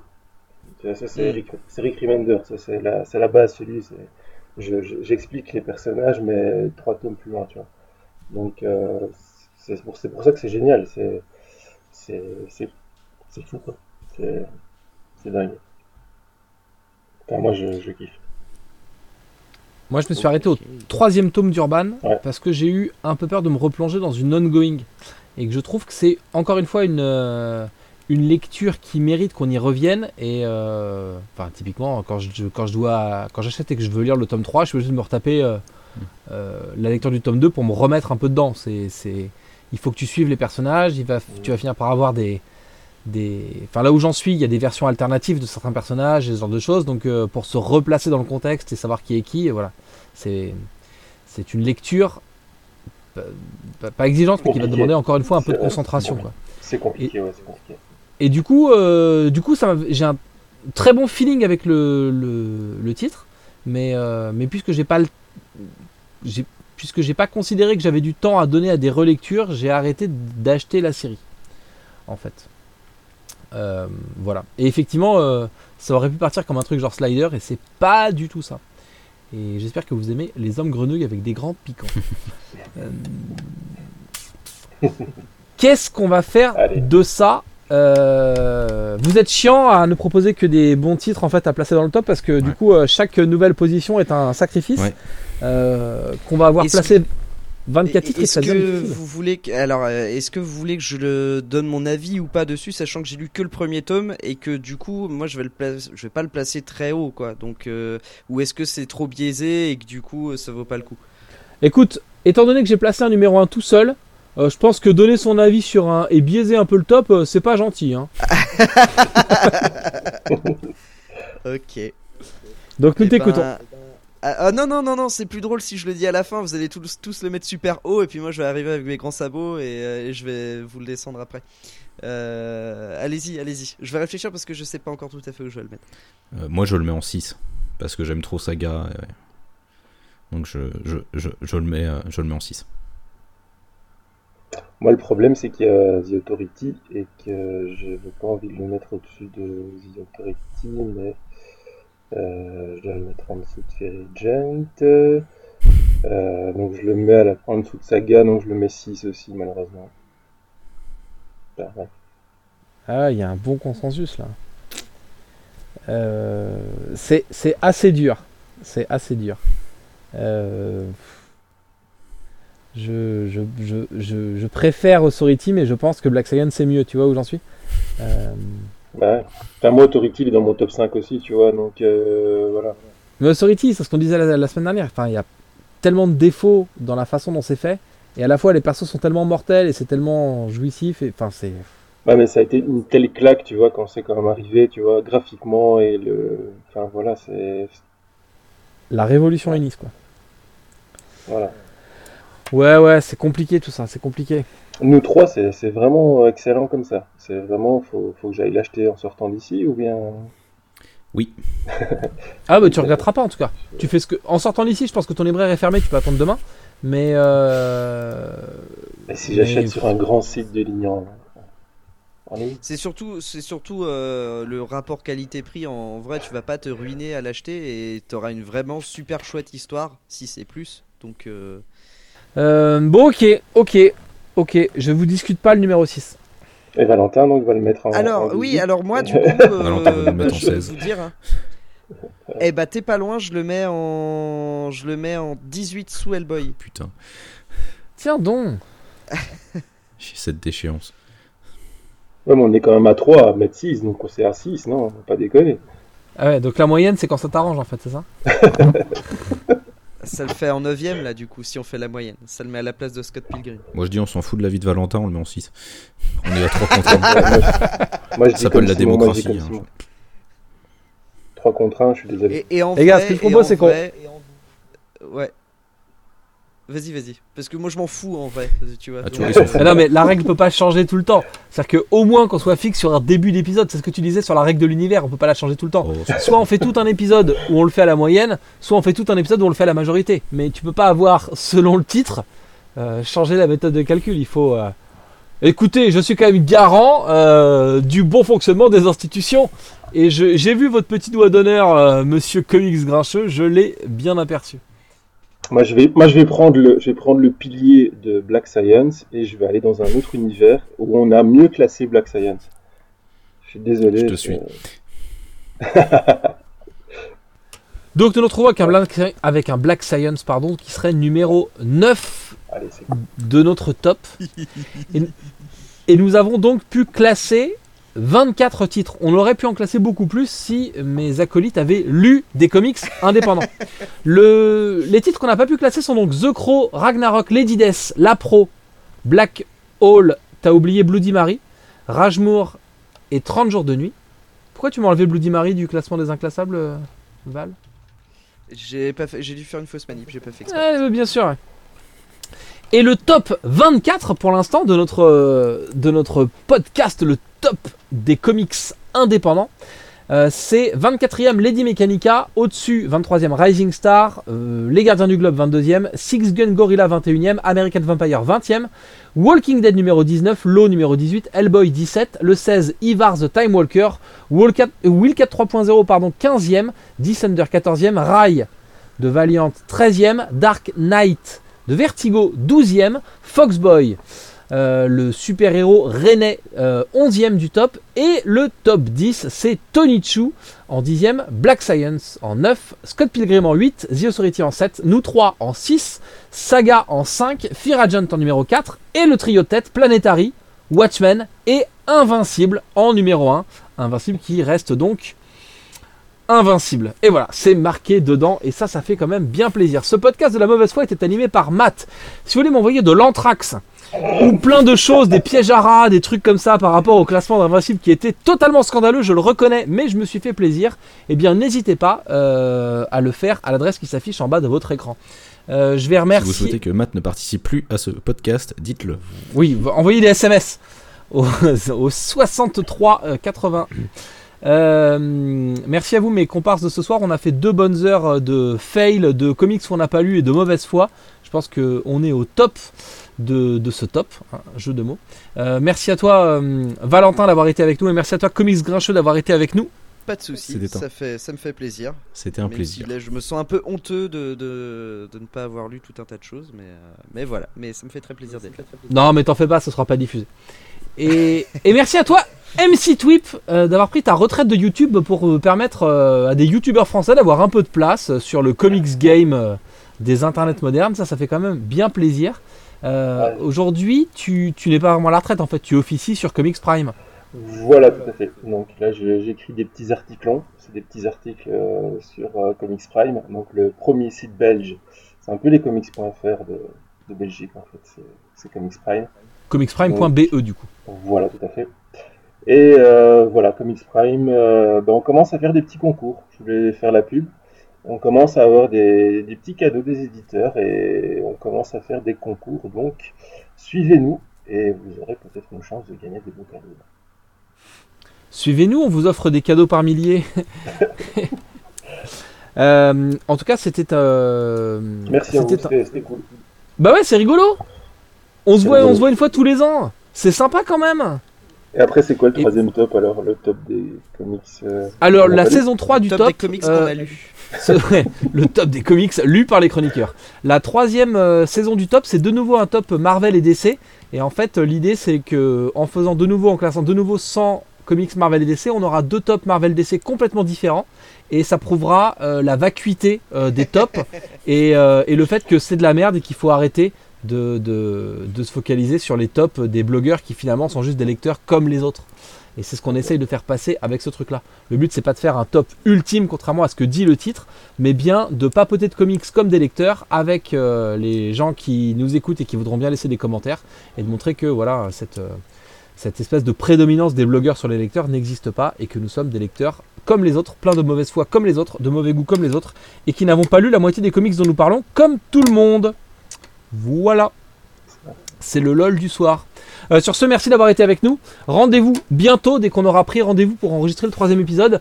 N'hésitez pas à partager, liker si vous avez le courage, et surtout à commenter, à débattre de tout ça avec nous, parce que bah, vous avez vu, on aime bien euh, débattre de tout ça et de ces lectures à nous. Euh, nos actualités respectives, c'est donc comicsprime.be pour MC Twip, et puis euh, pour euh, Valentin, Simon et moi, la plupart de tout ça se passe sur lescomics.fr, sur lequel vous trouvez toutes les informations vers nos productions, nos blogs et nos chaînes YouTube respectives. Euh, je m'appelle Matt et j'étais ravi de passer ces deux heures avec vous ce soir. À bientôt dans un prochain épisode du Top des comics qui n'a pas de nom. Salut Ciao. Ciao.